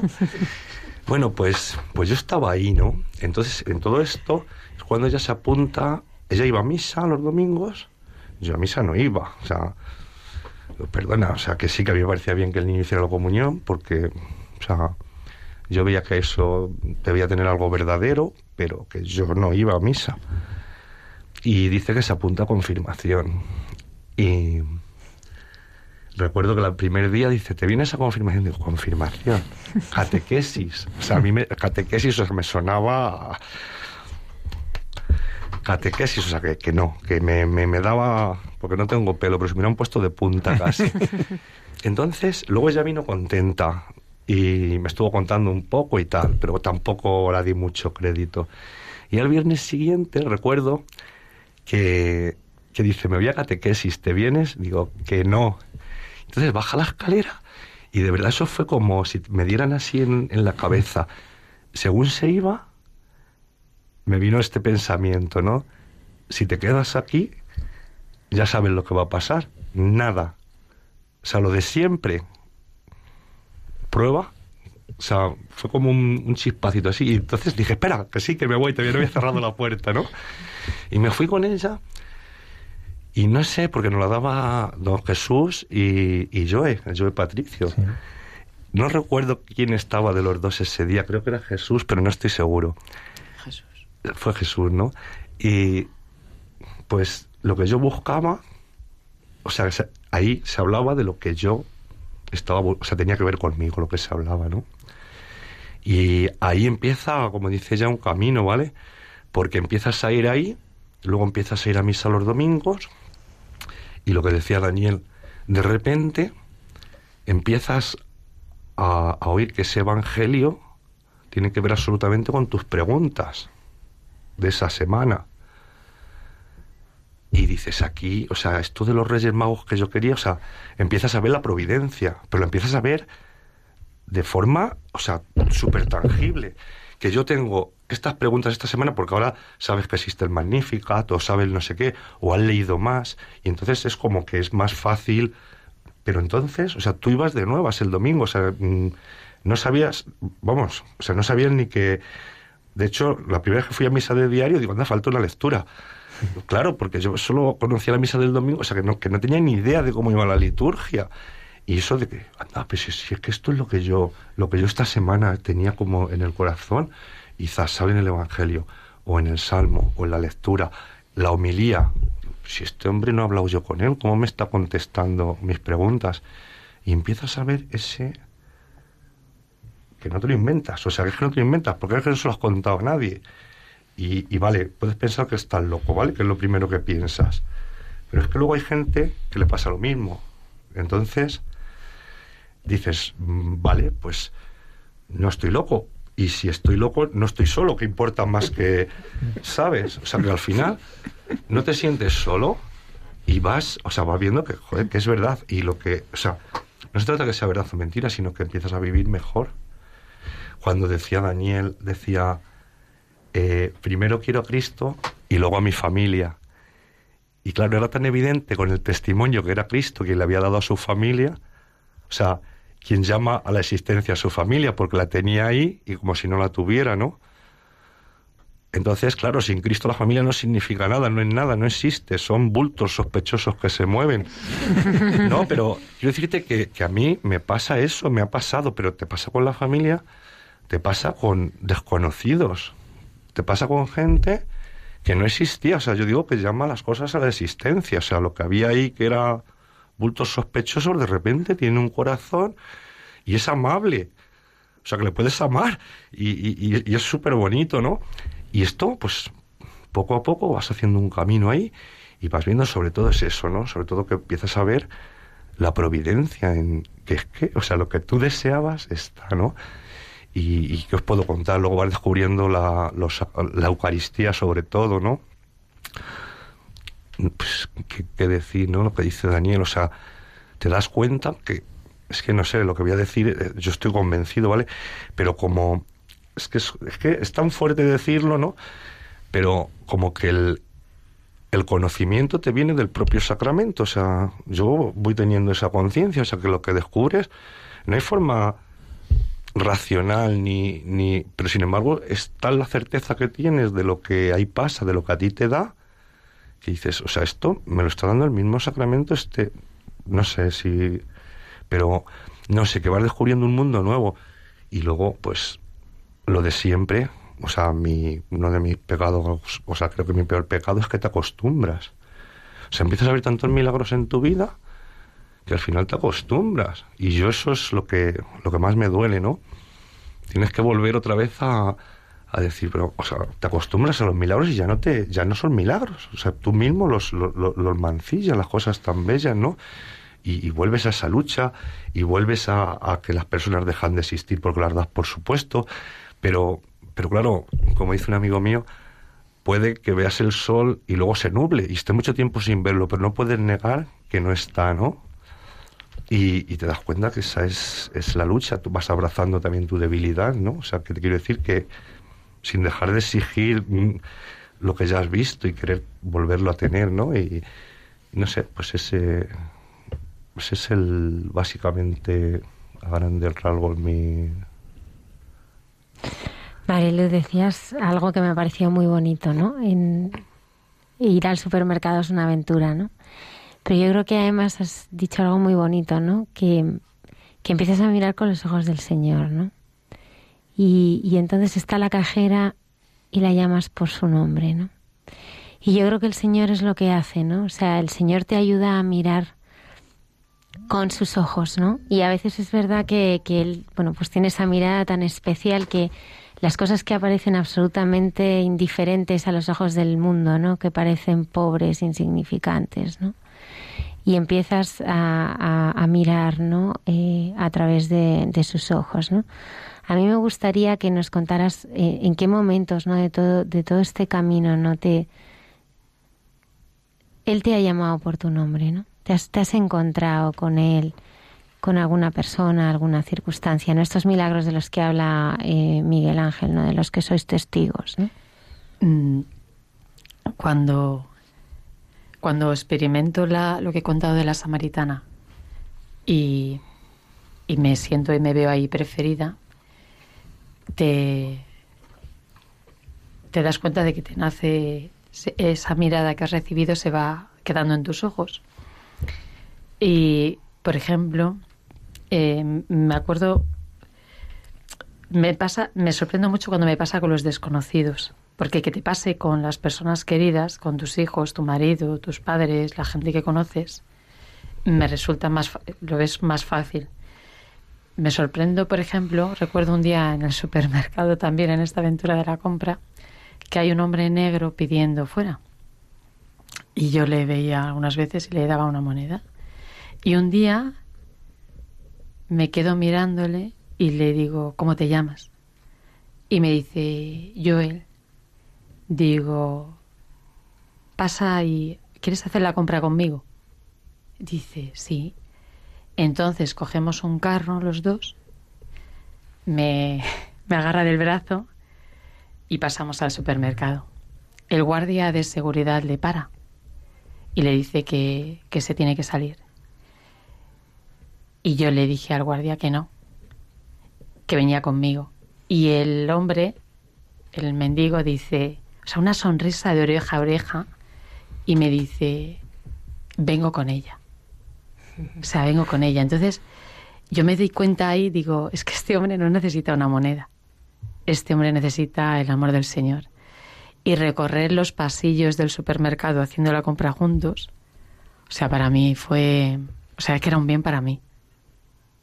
O sea, la necesidad material de ese hombre me renovaba a mí y volví a despertar la que tengo yo, de la necesidad que tengo yo del Señor, del amor de Dios.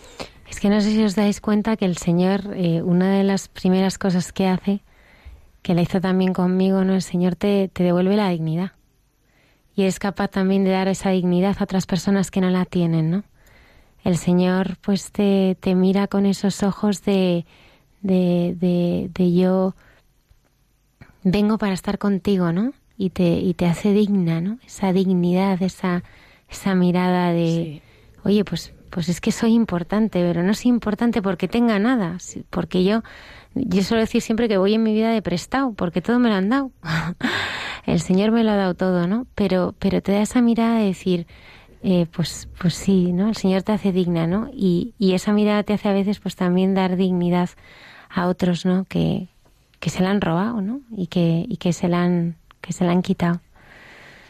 Nos pasó también con, con un hombre que pedía dinero en la puerta de la iglesia. Cuando empezamos a ir, le dábamos monedas y nosotros íbamos a un bar cercano a tomar el aperitivo después de la mesa dominical y le dijimos, le invitamos a venir con nosotros al aperitivo. Y ese hombre estaba encantado. Recuerdo de invitarle a casa un día a merendar y Nunca había visto a una persona comer tanto. O sea, bizcocho, café con leche. Y yo recuerdo que ese día vino mi madre, mi suegra, mis hermanas a casa. Claro, le vieron ahí al mendigo ahí en la cocina, merendando. Que choca, ¿no? Al mundo le choca. Pero, de hecho, hay gente que a lo mejor nos decía, pero ¿por qué tiene que estar ahí tomándose algo con vosotros? Pues le dais dinero y ya está. Y yo decía, pero si es que no es el dinero lo que el hombre, este hombre necesita. Él quiere estar, o sea, con nosotros. Y este hombre, con lo que dices de la dignidad, empezó a asearse, se cortó el pelo, o sea, recuperó una dignidad. Miguel Ángel, eh, yo soy la vid y vosotros los sarmientos. Mm, lo de los sarmientos creo que nunca los he visto. ¿Cómo son? Es tan bonito, ¿no? El Señor, ¿no? Cómo se, se comunica, ¿no? En, en, el Evangelio, ¿no? Tan, tan pedagogo y tan didáctico. Y, y supongo que muchas de las cosas que has ido descubriendo también del Señor a través de, de también tu trabajo y... Hombre, el, el, en mi trabajo lo más... O sea, creo que es el mejor trabajo del mundo porque es como lo más, lo más real. Quiero decirte que en agricultura depender del cielo. Qué bonito. Siempre y en la vida real puede que lo sepas o no, pero también. Pero es que es tan evidente en lo nuestro, ¿no? Porque tú puedes hacer, y luego, o sea, tienes el punto de, de que tú puedes hacer todo lo mejor que puedas, ¿vale? Y debes hacerlo. Pero en última instancia no depende de eso. O sea, hay años que te esfuerzas, haces todo súper bien y tienes una cosecha normal.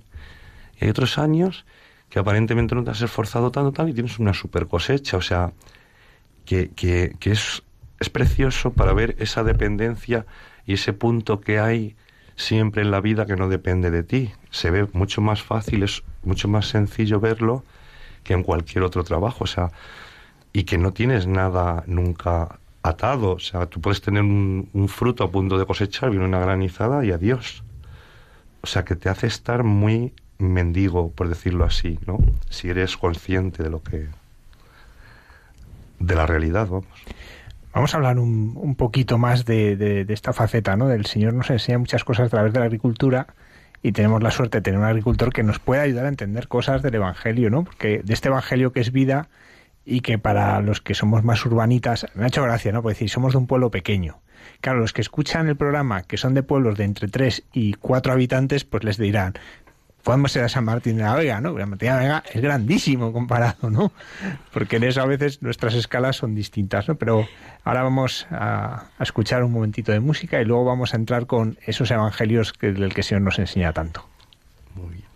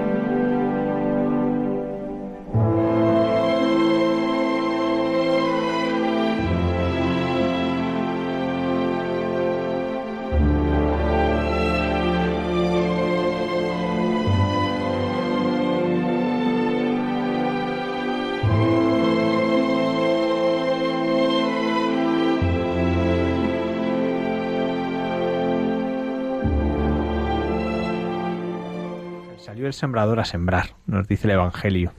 Eh, ¿Tú cómo, cómo, cómo, resuena ese Evangelio en ti? Porque nosotros lo vimos y, y no nos damos cuenta de lo que eso significa. Tú que, tú que te toca sembrar y recoger, ¿qué es para ti ese Evangelio? ¿Qué te dice?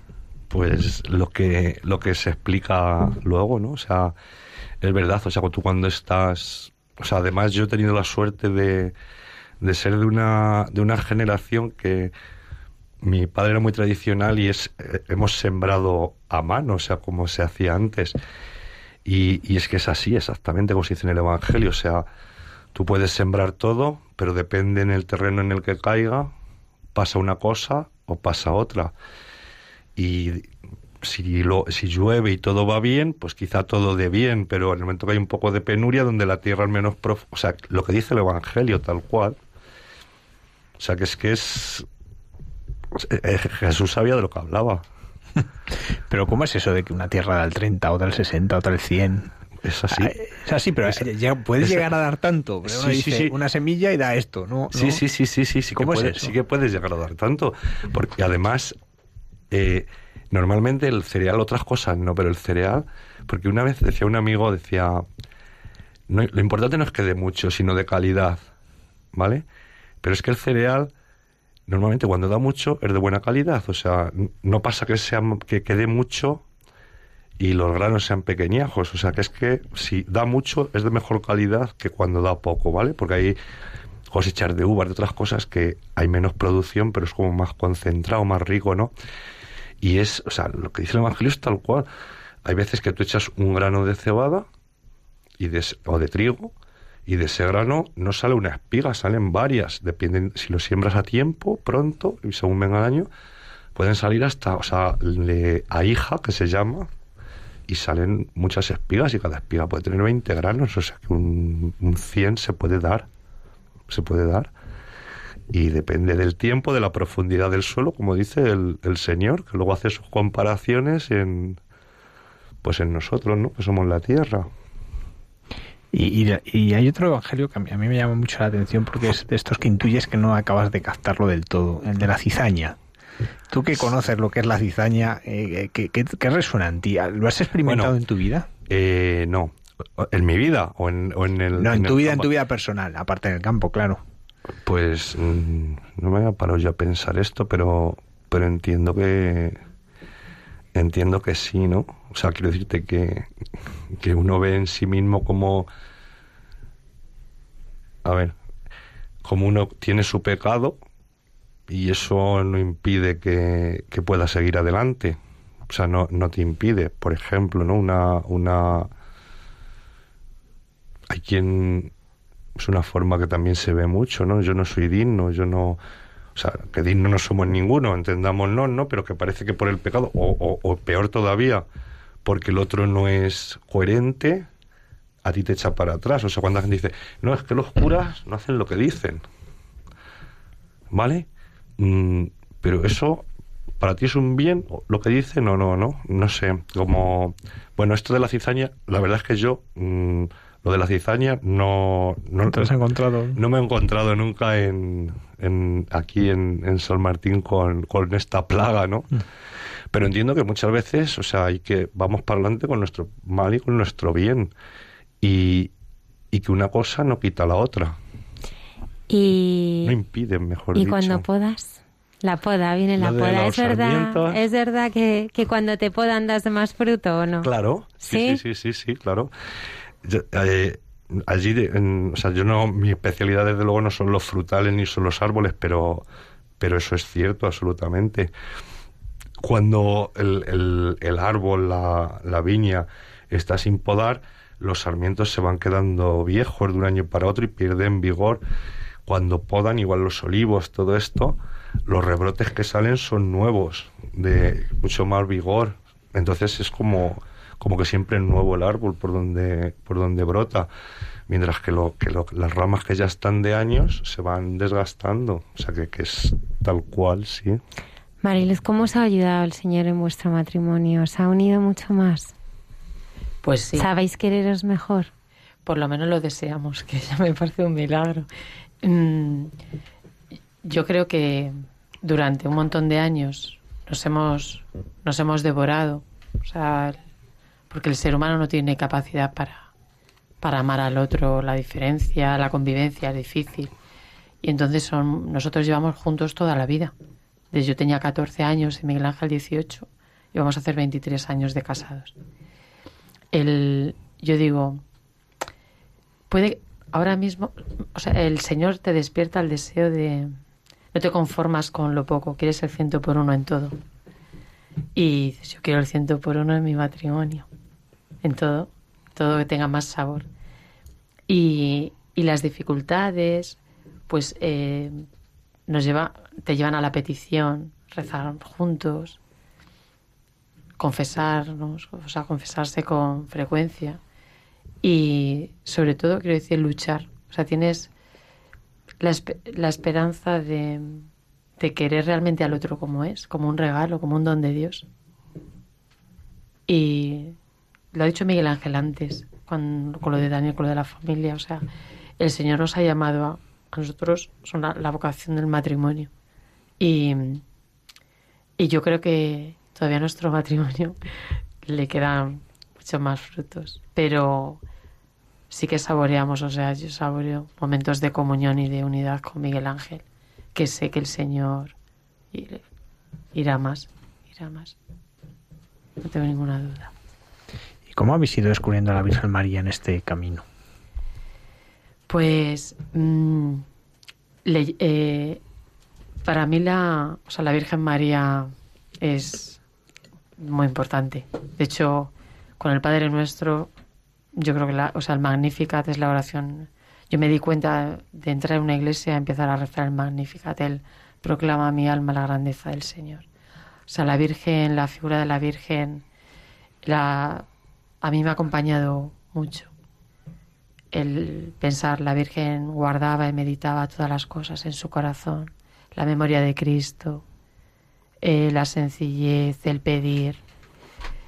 A mí el rezo del rosario, cuando lo descubrí, me, me ayuda en el día a día. Es, creo que la Virgen igual ha intercedido mucho en nuestra vida. Para mí también es, es la Iglesia. O sea, la Virgen es, representa como Dios se ha quedado con nosotros en la Iglesia.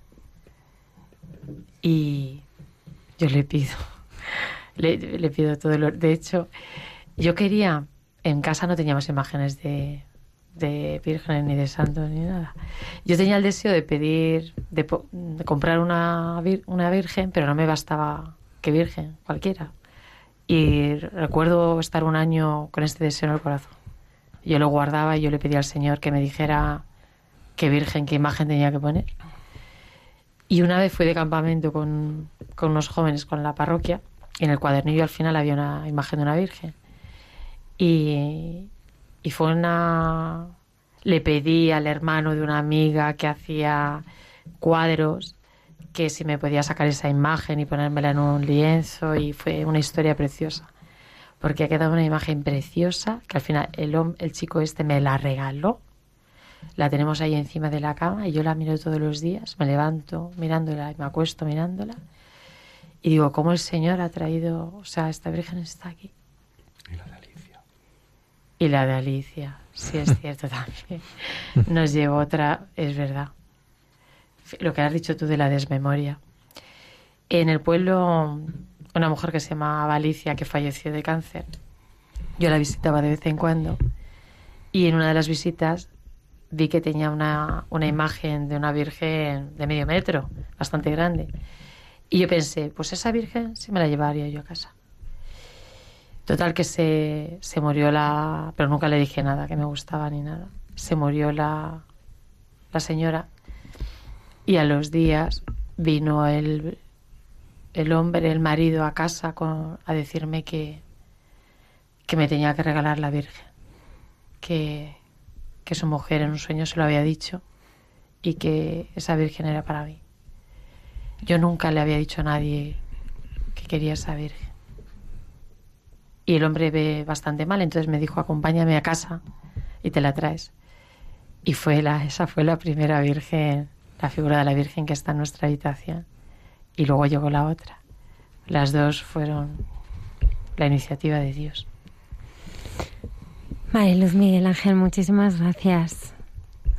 Muchas gracias por vuestro testimonio y, y bueno, realmente eh, es, es, es, un momento también para nosotros, para los oyentes que nos están escuchando, donde también pues nuestro corazón se encuentra con Jesús, ¿no? A través de, de ver cómo, cómo Cristo ha pasado por vuestra por vuestras vidas, ¿no? Realmente lo hace todo nuevo. Él hace siempre nuevas todas las cosas. Así es. Cuando mira los campos ahora, les miraré con ojos nuevos, Miguel Ángel. pues ahora cuando, cuando voy hacia Aldehuela, que se ven esos campos con unas manchas como rojas, enormes. Precioso. Es precioso, está precioso. Y es verdad que ahora lo miraremos de otra manera. Gracias a vosotros. Pues muchísimas gracias. Damos gracias al Señor por sí. vuestra vida. Muchísimas gracias. Gracias, gracias a vosotros. Hemos estado en casa.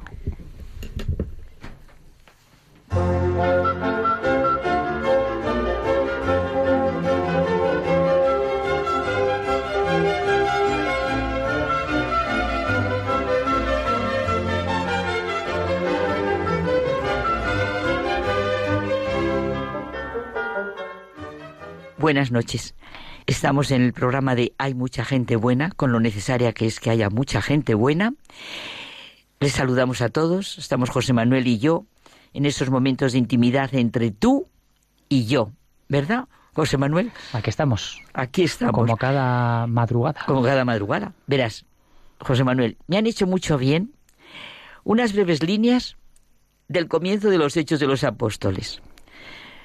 Todos ellos perseveraban unánimes en la oración junto con María, la madre de Jesús, algunas mujeres y con sus hermanos.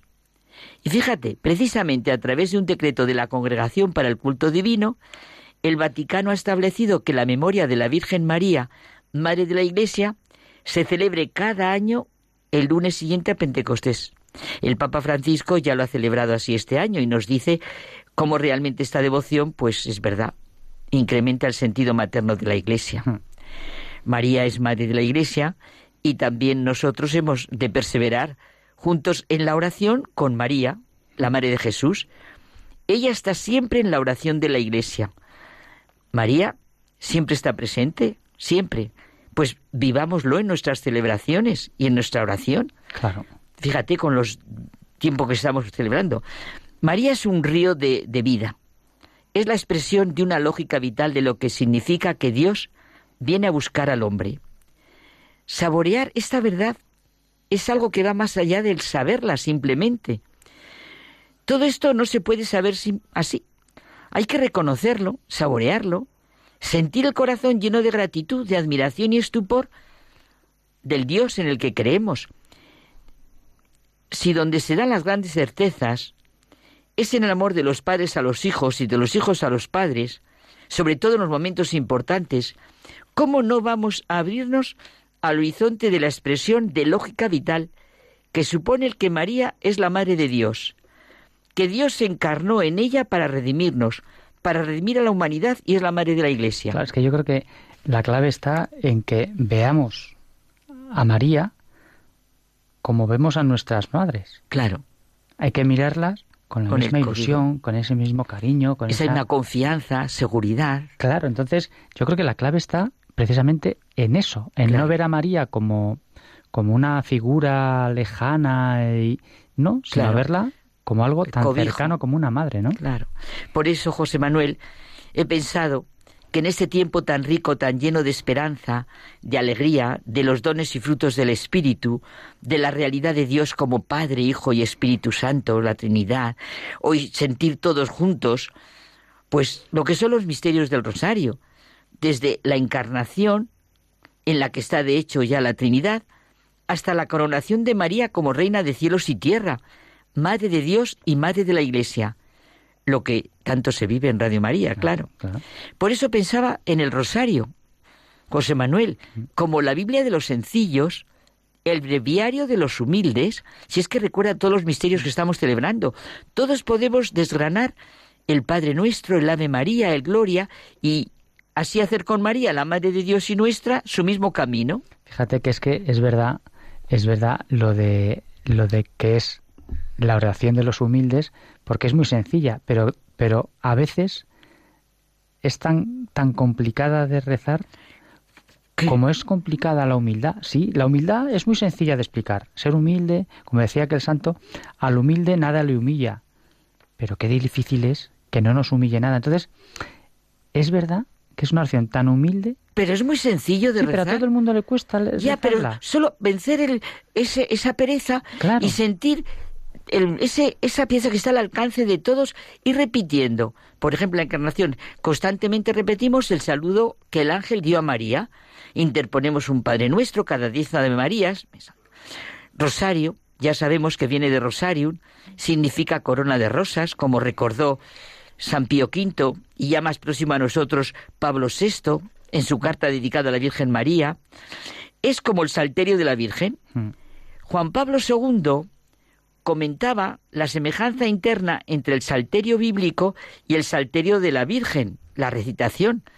Desde el principio del cristianismo, la oración más tradicional de la Iglesia era el salterio. Se trata del libro de la Biblia que recoge la colección de los 50 salmos. El pueblo judío rezaba con los salmos. María y Jesús, como hijos del pueblo, lo rezaban y cantaban.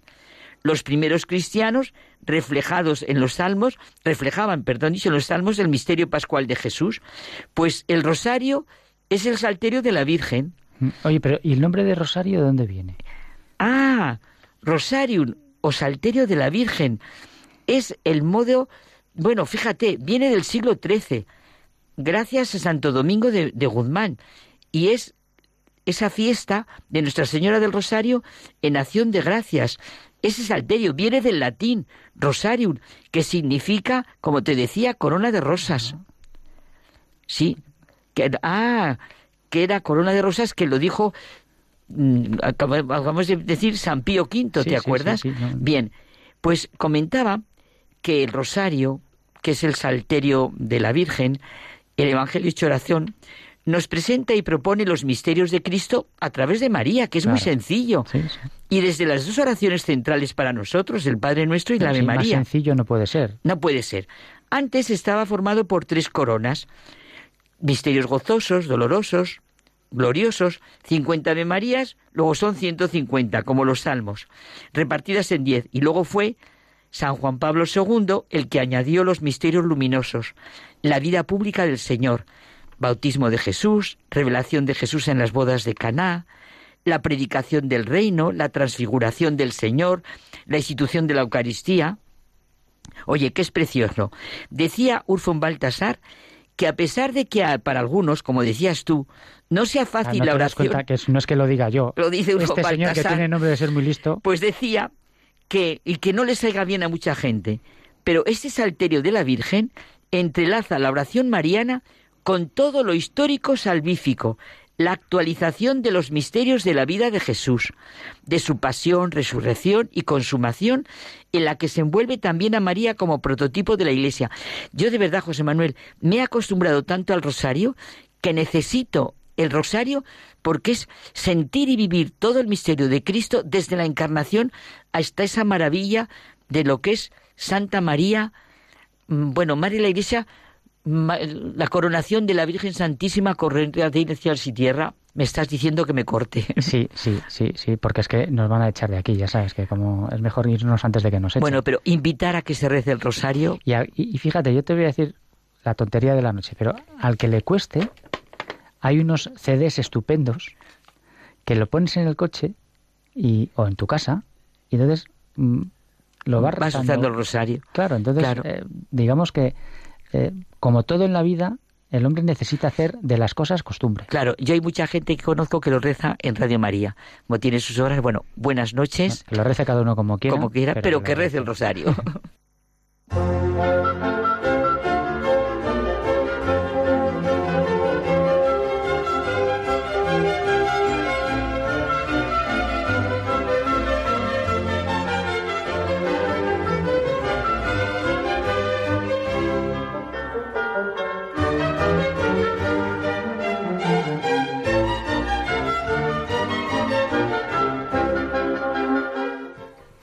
Pues como decía la hermana Carmen Pérez, por favor, por favor, queridos oyentes, acompañemos a la Virgen este mes de mayo, rezando el rosario.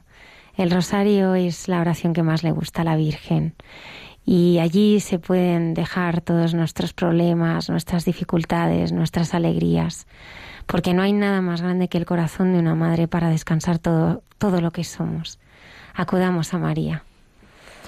Pues mm, tenemos que acudir a María y luego ya el próximo programa empezamos en mes de junio, mes del Sagrado Corazón, y vamos a traer a alguien que nos va a hablar desde el corazón, de alguien que lleva en su seno a un hijo por el que nadie da nada. Todos los médicos eh, la dijeron que tenía que abortar, su hijo eh, se irá al cielo eh, al poco de nacer, pero, pero ella ha ha luchado muchísimo por su embarazo y, viene a contárnoslo, a, dar testimonio de, la vida, de la verdad y, de lo que significa, ¿no? A pesar de la cruz, eh, cumplir y seguir la voluntad de Jesús. Sí, bueno, y más cosas también que escucharemos. Muchísimas gracias, Antonio Escribano, eh, Padre Isaac, Lorla Redondo, que está encargada de las redes, y a todos nuestros oyentes que nos siguen eh, eh, cada semana, también aquellos que se descargan los podcasts, y a todos los que nos siguen a través de redes sociales. Que tengáis una feliz y santa semana. Terminamos como más nos gusta hacerlo que rezando. Gracias por estar ahí.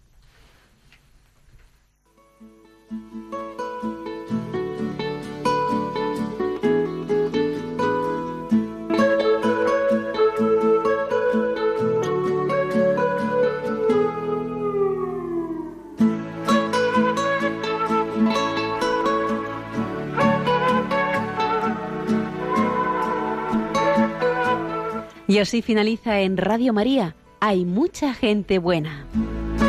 Un programa dirigido por Almudena Delgado.